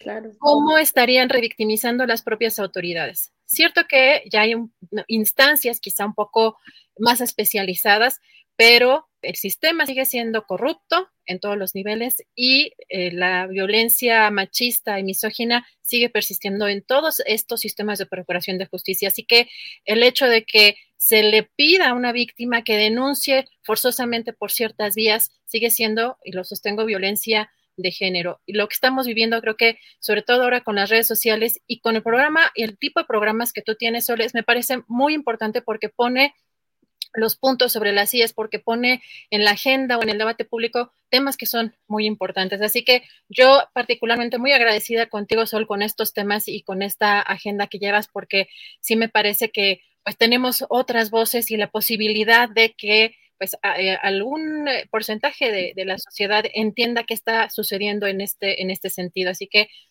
ahí estaremos puntualmente, mi querida Sol. Claro que sí, Adriana, muchas gracias. Y también este, digo, quiero porque estoy leyendo un poco de que no, y es que se tiene que denunciar y bla, bla, y, y nada más me gustaría que quitáramos un poco la perspectiva de género y volteemos a ver la realidad del país, ¿no? O sea, hay narcos que están abiertamente en la calle, que van a cenar, desayunar, que, que, que están a la luz del, del, mundo, todo el mundo sabe qué hacen, todo el mundo sabe quiénes son, y ahí están en la calle, ¿no? O sea, y hay muchísimas personas, este, digo, delincuentes, que todos sabemos lo que pasa, eh, y que ahí están en la calle y que no, absolutamente no les pasa nada y que existe una impunidad impresionante hacia, hacia todas estas personas. Quitémosle la perspectiva de género, si quieren, que quitémosle el hecho de que, de que es casi imposible eh, denunciar a una persona cuando las cosas pasaron detrás de una puerta y que nada más queda tu palabra contra la de él, ¿no? O la de ella es, casi imposible comprobar que algo así pasó cuando, cuando muchísimas veces las personas ni siquiera queremos admitir lo que nos pasó, ¿no? Entonces, bueno, evidentemente es un tema súper complejo, lo vamos a platicar todo hoy y, a las personas que le interese mm, mínimo empatizar un poco más, creo que el programa de, hoy en la noche va a poder este, abrir un poco más, pues que podamos abrir un poco más nuestra empatía a, lo que, a lo que es llevar un proceso. O sea, no es de que ir y, firmar un papelito y de que, ay, listo, ya quedó. Es, todo un proceso bien difícil y, creo que, que, se nos hace muy fácil, pues, decirle a la gente, ay, pues vea, cuando muchas veces no tenemos las herramientas ni emocionales, ni, ni físicas, ni económicas, ni nada para ir a hacer estas denuncias. Entonces, además también pongo en la mesa, hay veces que tu vida depende de ello o que tu trabajo, la manutención de tus hijos, de tu familia. Eh, por eso el cuestionamiento también, insisto, todo esto es violencia de género. ¿Por qué hasta ahorita y no en su momento denunciaste? Porque en ese momento mi vida dependía de tal cosa, porque en ese momento era, este, sostenía una familia con mi trabajo, porque dependía mi trabajo de ello. No sabemos las circunstancias de cada una de las víctimas. Dejemos de pensar que todo tiene que hacerse conforme a esta cultura machista que a fuerza tiene que ser por la vía que yo digo o que determina un funcionario, en este caso también un presidente. Las víctimas denuncian en el momento que pueden, cuando pueden, cuando tienen la fuerza, cuando tienen las herramientas, como dice Sol. Pero bueno, pues ya muchísimas gracias para no colgarnos más con este tema, pero al ratito nos conectamos y vamos a estar ahí en el chat participando con, con toda la audiencia. Te agradezco mucho y te mando un fuerte abrazo, Sol. Nos vemos al ratito. Igualmente, Adriana, un abrazote fuerte. Gracias. Pues no dejen de ver el palo de la piñata hoy a las 8 de la noche y vamos a cerrar ya el programa, ya regresamos por acá con Julio.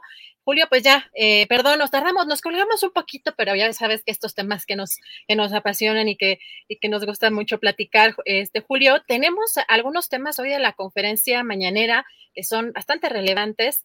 Eh, Julio, comentar que... Eh, sobre todo por el tema que ustedes han estado tocando en la mesa de seguridad, el subsecretario de Seguridad, eh, Ricardo Mejía, dio a conocer particularmente, Julio, que en los casos de los periodistas Lourdes Maldonado y Margarito Martínez, a quienes les quitaron la vida, pues pronto se van a judicializar, pero algo importante también, Julio, es que se espera que en muy poco tiempo se puedan generar las primeras órdenes de aprehensión. Si te parece, vamos a escuchar. En el caso de, de Baja California, la instrucción del señor presidente fue de manera inmediata que se constituyera un equipo de trabajo en, Tijuana.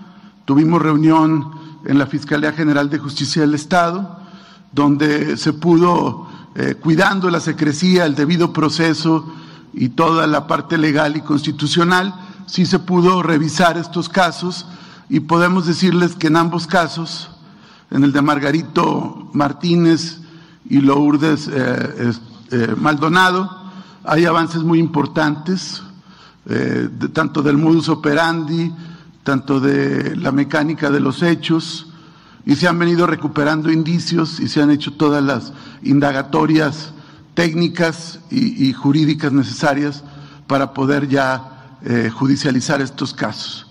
Se espera que en muy poco, poco tiempo se puedan ya generar eh, las primeras órdenes de aprehensión. Evidentemente, eh, por la naturaleza y el impacto de estos hechos, pues no se quiere también advertir a quienes cometieron estos eventos. Julio, pues esperemos que pronto tengamos más noticias al respecto pues no sé, cómo veas, creo que eh, algo también importante que hoy eh, em, se menciona también en la conferencia mañanera eh, por parte de la titular de la Secretaría de Seguridad, Rosa Isela, es que se está revisando el mecanismo y que paso a paso, bueno, se va a dar información a conocer sobre este tema. ¿Cómo ves, Julio? Pues necesario, muy necesario que haya una verdadera precisión de esos mecanismos y que el Estado mexicano y el gobierno federal en particular pueda brindar la protección que se necesita, porque son muchos los casos en los cuales compañeros periodistas están desatendidos, no están vigilados, no están eh, protegidos en realidad. Eh, en algunos casos son sistemas eh, de días alternados o de horarios alternados, los botones de pánico que simplemente pues son una especie de placebo o sea, te lo dan para que sientas como que hay alguna conexión con la autoridad o con una plaza policíaca que va a entrar en acción, cuando en realidad pues las cosas no están funcionando así. Esperemos que haya resultados creíbles, creíbles en las investigaciones que se van a, eh, cuyos resultados dicen que se van a dar a conocer pronto, órdenes de aprehensión, que no sean chivos expiatorios, que no sean soluciones fáciles y por otro lado que se ajusten estos mecanismos de protección a periodistas y a defensores de derechos humanos. Adriana. Pues esperemos que sí, sí anunciaron, no dieron más detalle de, qué casos están judicializando, porque también sobre otro tipo de situaciones también en contra de periodistas, eh, que, no, no quiso dar información específica a la titular Rosa Isela Rodríguez para no afectar los procesos, pero esperemos que sí vaya avanzando este tema, Julio. Y pues hoy en la mañana, Julio, vimos pues al presidente del PAN, Marco Cortés, en compañía de legisladores de ese partido, eh, pues presentaron una denuncia ante la Fiscalía General de la República por los presuntos actos de corrupción y tráfico de influencias del hijo del presidente Andrés Manuel López Obrador, José Ramón López Beltrán. Eh, Cortés señaló que ha sido el único partido que ha denunciado y exigió al presidente una respuesta clara y puntual sobre lo que ha calificado, lo que han calificado como mansión del bienestar, Julio. Y pues hoy también en la conferencia habló el presidente sobre el tema de la revocación de mandato. Eh, dijo que va a ir, porque va a ir, que no se puede violar la ley y que además esto indica que va a ser el 10 de abril. También consideró que el término revocación de mandato es un término particularmente de politólogos, eh, sociólogos y especialistas, pero que él lo traduce como el pueblo pone y el pueblo quita. Te parece, vamos a escuchar. Lo de la revocación del mandato es eh, ya un hecho y se está esperando nada más la convocatoria y todo indica que va a ser el día 10 de abril, domingo 10 de abril, que se va a preguntar a la gente, a todo el pueblo, palabras más, palabras menos. ¿Quieres que continúe el presidente? O que renuncie, porque también, aunque pensemos que es muy común la palabra, el término revocación del mandato, pues no deja de ser eh, un concepto, un término de politólogos sociólogos, especialistas en asuntos electorales, estudiosos de la democracia. Entonces, revocación del mandato es que el pueblo pone y el pueblo quita. ves, Julio? Bueno, ese término le hace ruido al presidente, la parte desde ayer está mencionando que hay que traducirlo, ¿cómo ves?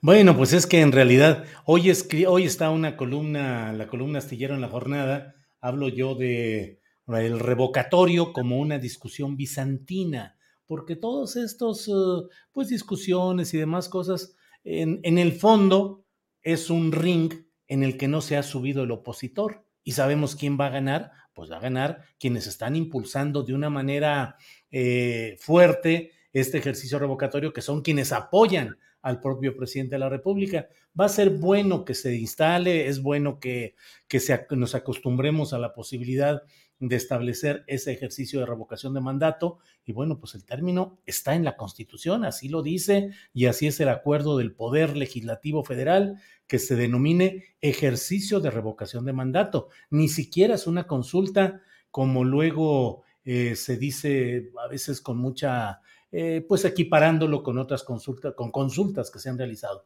Este es un ejercicio de revocación de mandato, eso es lo que la Constitución establece. Pero bueno, pues seguimos con toda esta historia y con toda esta discusión, Adriana. Julio, y mañana se emite o se prevé que se emita la convocatoria y empezaría, además, eh, lo acaba de decir hace unos, hace un rato el consejero José Roberto Ruiz Aldaña, que empieza la veda entonces, no van a poder hablar ni el presidente ni pues, los funcionarios de la Cuarta Transformación. Así que, pues, vamos a ver cómo, cómo va caminando también este asunto, Julio. Y comentar finalmente que hoy también en la conferencia mañanera un tema relevante porque incluso también se pronunció eh, un miembro de la familia Levarón en las redes sociales. El titular de la Sedena, Luis Crescencio Sandoval, informó que ya fueron detenidos 27 personas por haber participado en estos hechos eh, contra integrantes de la familia Levarón en Bavispe y que además aún se buscan a 11 personas. Vamos a escuchar.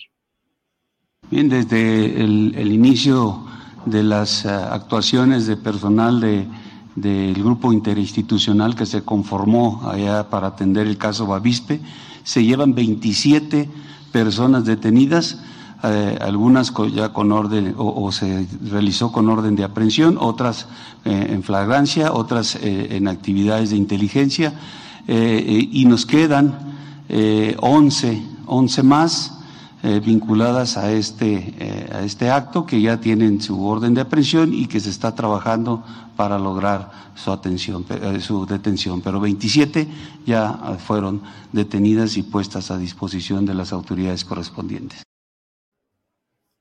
¿Cómo ves, Julio? Bueno, pues esto es el avance. Finalmente, nada más comentar que el día de mañana pues se prevé que eh, haya un movimiento quizá interesante en el caso eh, de Rosario Robles, un juez decidirá si habrá vigencia o hay vigencia sobre uno de los delitos imputados, así que vamos a, ver em, pues mañana qué, qué sucede en este caso, Julio, y pues esto es algo de la, de la información más relevante el día de hoy. Bueno, pues estamos, eh, hemos cumplido ¿Qué hiciste tan temprano, Adriana, que a la una con seis minutos ya nos estaban desmonetizando? A ver, platícame. Qué bárbaro. con, la mente yo creo estaba pensando algo, no sé, ya, ya, ya hasta nos censuran la mente. Bueno, con esto que nos estaba luego platicando también nuestra querida Jacaranda Correa, quién sabe ya hasta qué pueda eh, que pueda ser sujeto a, desmonetización. Pues sí, pero bueno, pues seguimos adelante. Invito a quienes tengan la oportunidad hoy Voy a estar por ahí de las 5, 5, 10 de la tarde en el lanzamiento, de manera virtual, voy a estar en el lanzamiento del número 4 del periódico Goya, que es un periódico eh, elaborado por estudiantes de periodismo de la Universidad Nacional Autónoma de México. Eh, es el número 4 y hoy a las 5 de la tarde estará el programa de lanzamiento. Se puede seguir en las transmisiones en vivo, tanto en Facebook, en YouTube y en Twitter es arroba puedj, P-U-E-D-J-S UNAM, así se llama, PUEDJSUNAM. Eh, es un programa universitario de educación en la democracia de la UNAM. Ahí va a estar la transmisión en vivo. Voy a echarme un rollito ahí sobre las benditas o malditas redes sociales y si podemos vivir sin ellas y también sobre el papel de los jóvenes estudiantes de periodismo. Así es que a las 5 de la tarde pueden ver este programa eh, el lanzamiento del número 4 del periódico universitario Goya. Bueno, Adriana, pues eh, gracias a la audiencia. Perdón, yo te voy a decir, ahora yo te voy a decir, ¿y tú cómo le haces para trabajar tanto? Lo, lo, que te he dicho, a mí se me hace que no eres humano, yo creo que eres extraterrestre. pues de todo hay. Fíjate que en esas reuniones estuve hace um, un par de años, yo creo, eh, y ahí no le digan a nadie, pero ahí tuve la suerte de conocer a nuestro compañero Andrés Ramírez Conejo en una reunión de este programa de universitario eh, fui a dar un cursito sobre fake news o algo así por el estilo. Y ahí conocí a Andrés Ramírez Conejo, que es ahora parte fundamental de nuestro equipo de trabajo. Así es que, pues con mucho gusto le entro a este tipo de cosas, aunque sí, me canso, pero eso sí, los fines de semana, Adriana, me fugo de la realidad y me dedico a estar descansando y aquí con la familia, viendo el cielo. El otro día puse una fotografía del cielo azul de acá. Puro hater, puro hater, o sea, no es, eh, ¿sabes qué digo? Que entras, entras de buen humor a Twitter, así de, ay, hoy voy a entrar este, a ver qué hay, este, voy a informarme, voy a ver con quién interactuó, pero sales de malas, entras de buenas y sales de malas. Sí, que el país cayéndose, los problemas de la reforma eléctrica y usted viendo al cielo, ¿cómo es posible paz? Bueno, pues estoy en sabadito y estoy en mi descanso. En fin, bueno, pues vamos a seguir adelante, Adriana, y pues a preparar nuestro programa de mañana, dándole las gracias a la audiencia, a la tripulación astillero, a ti y en general a quienes nos han acompañado en este día. Gracias, Adriana. Gracias a todos. Gracias, Julia. Hasta mañana. Buen provecho.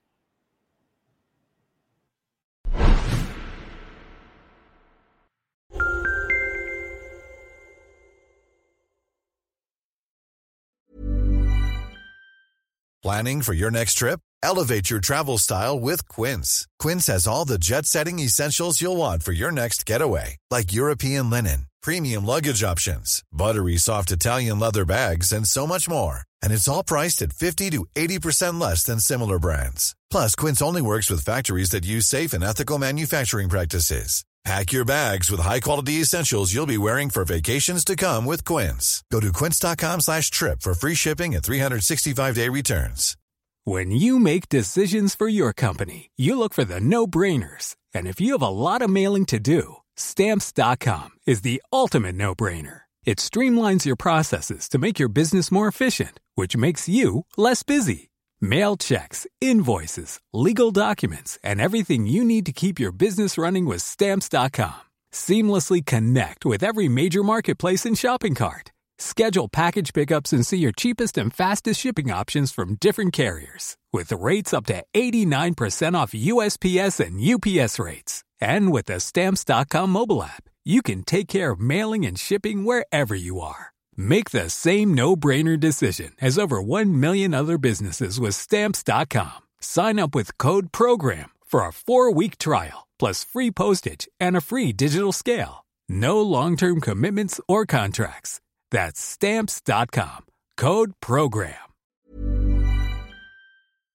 Para que te enteres del próximo noticiero, suscríbete y dale follow en Apple, Spotify, Amazon Music, Google o donde sea que escuches podcast.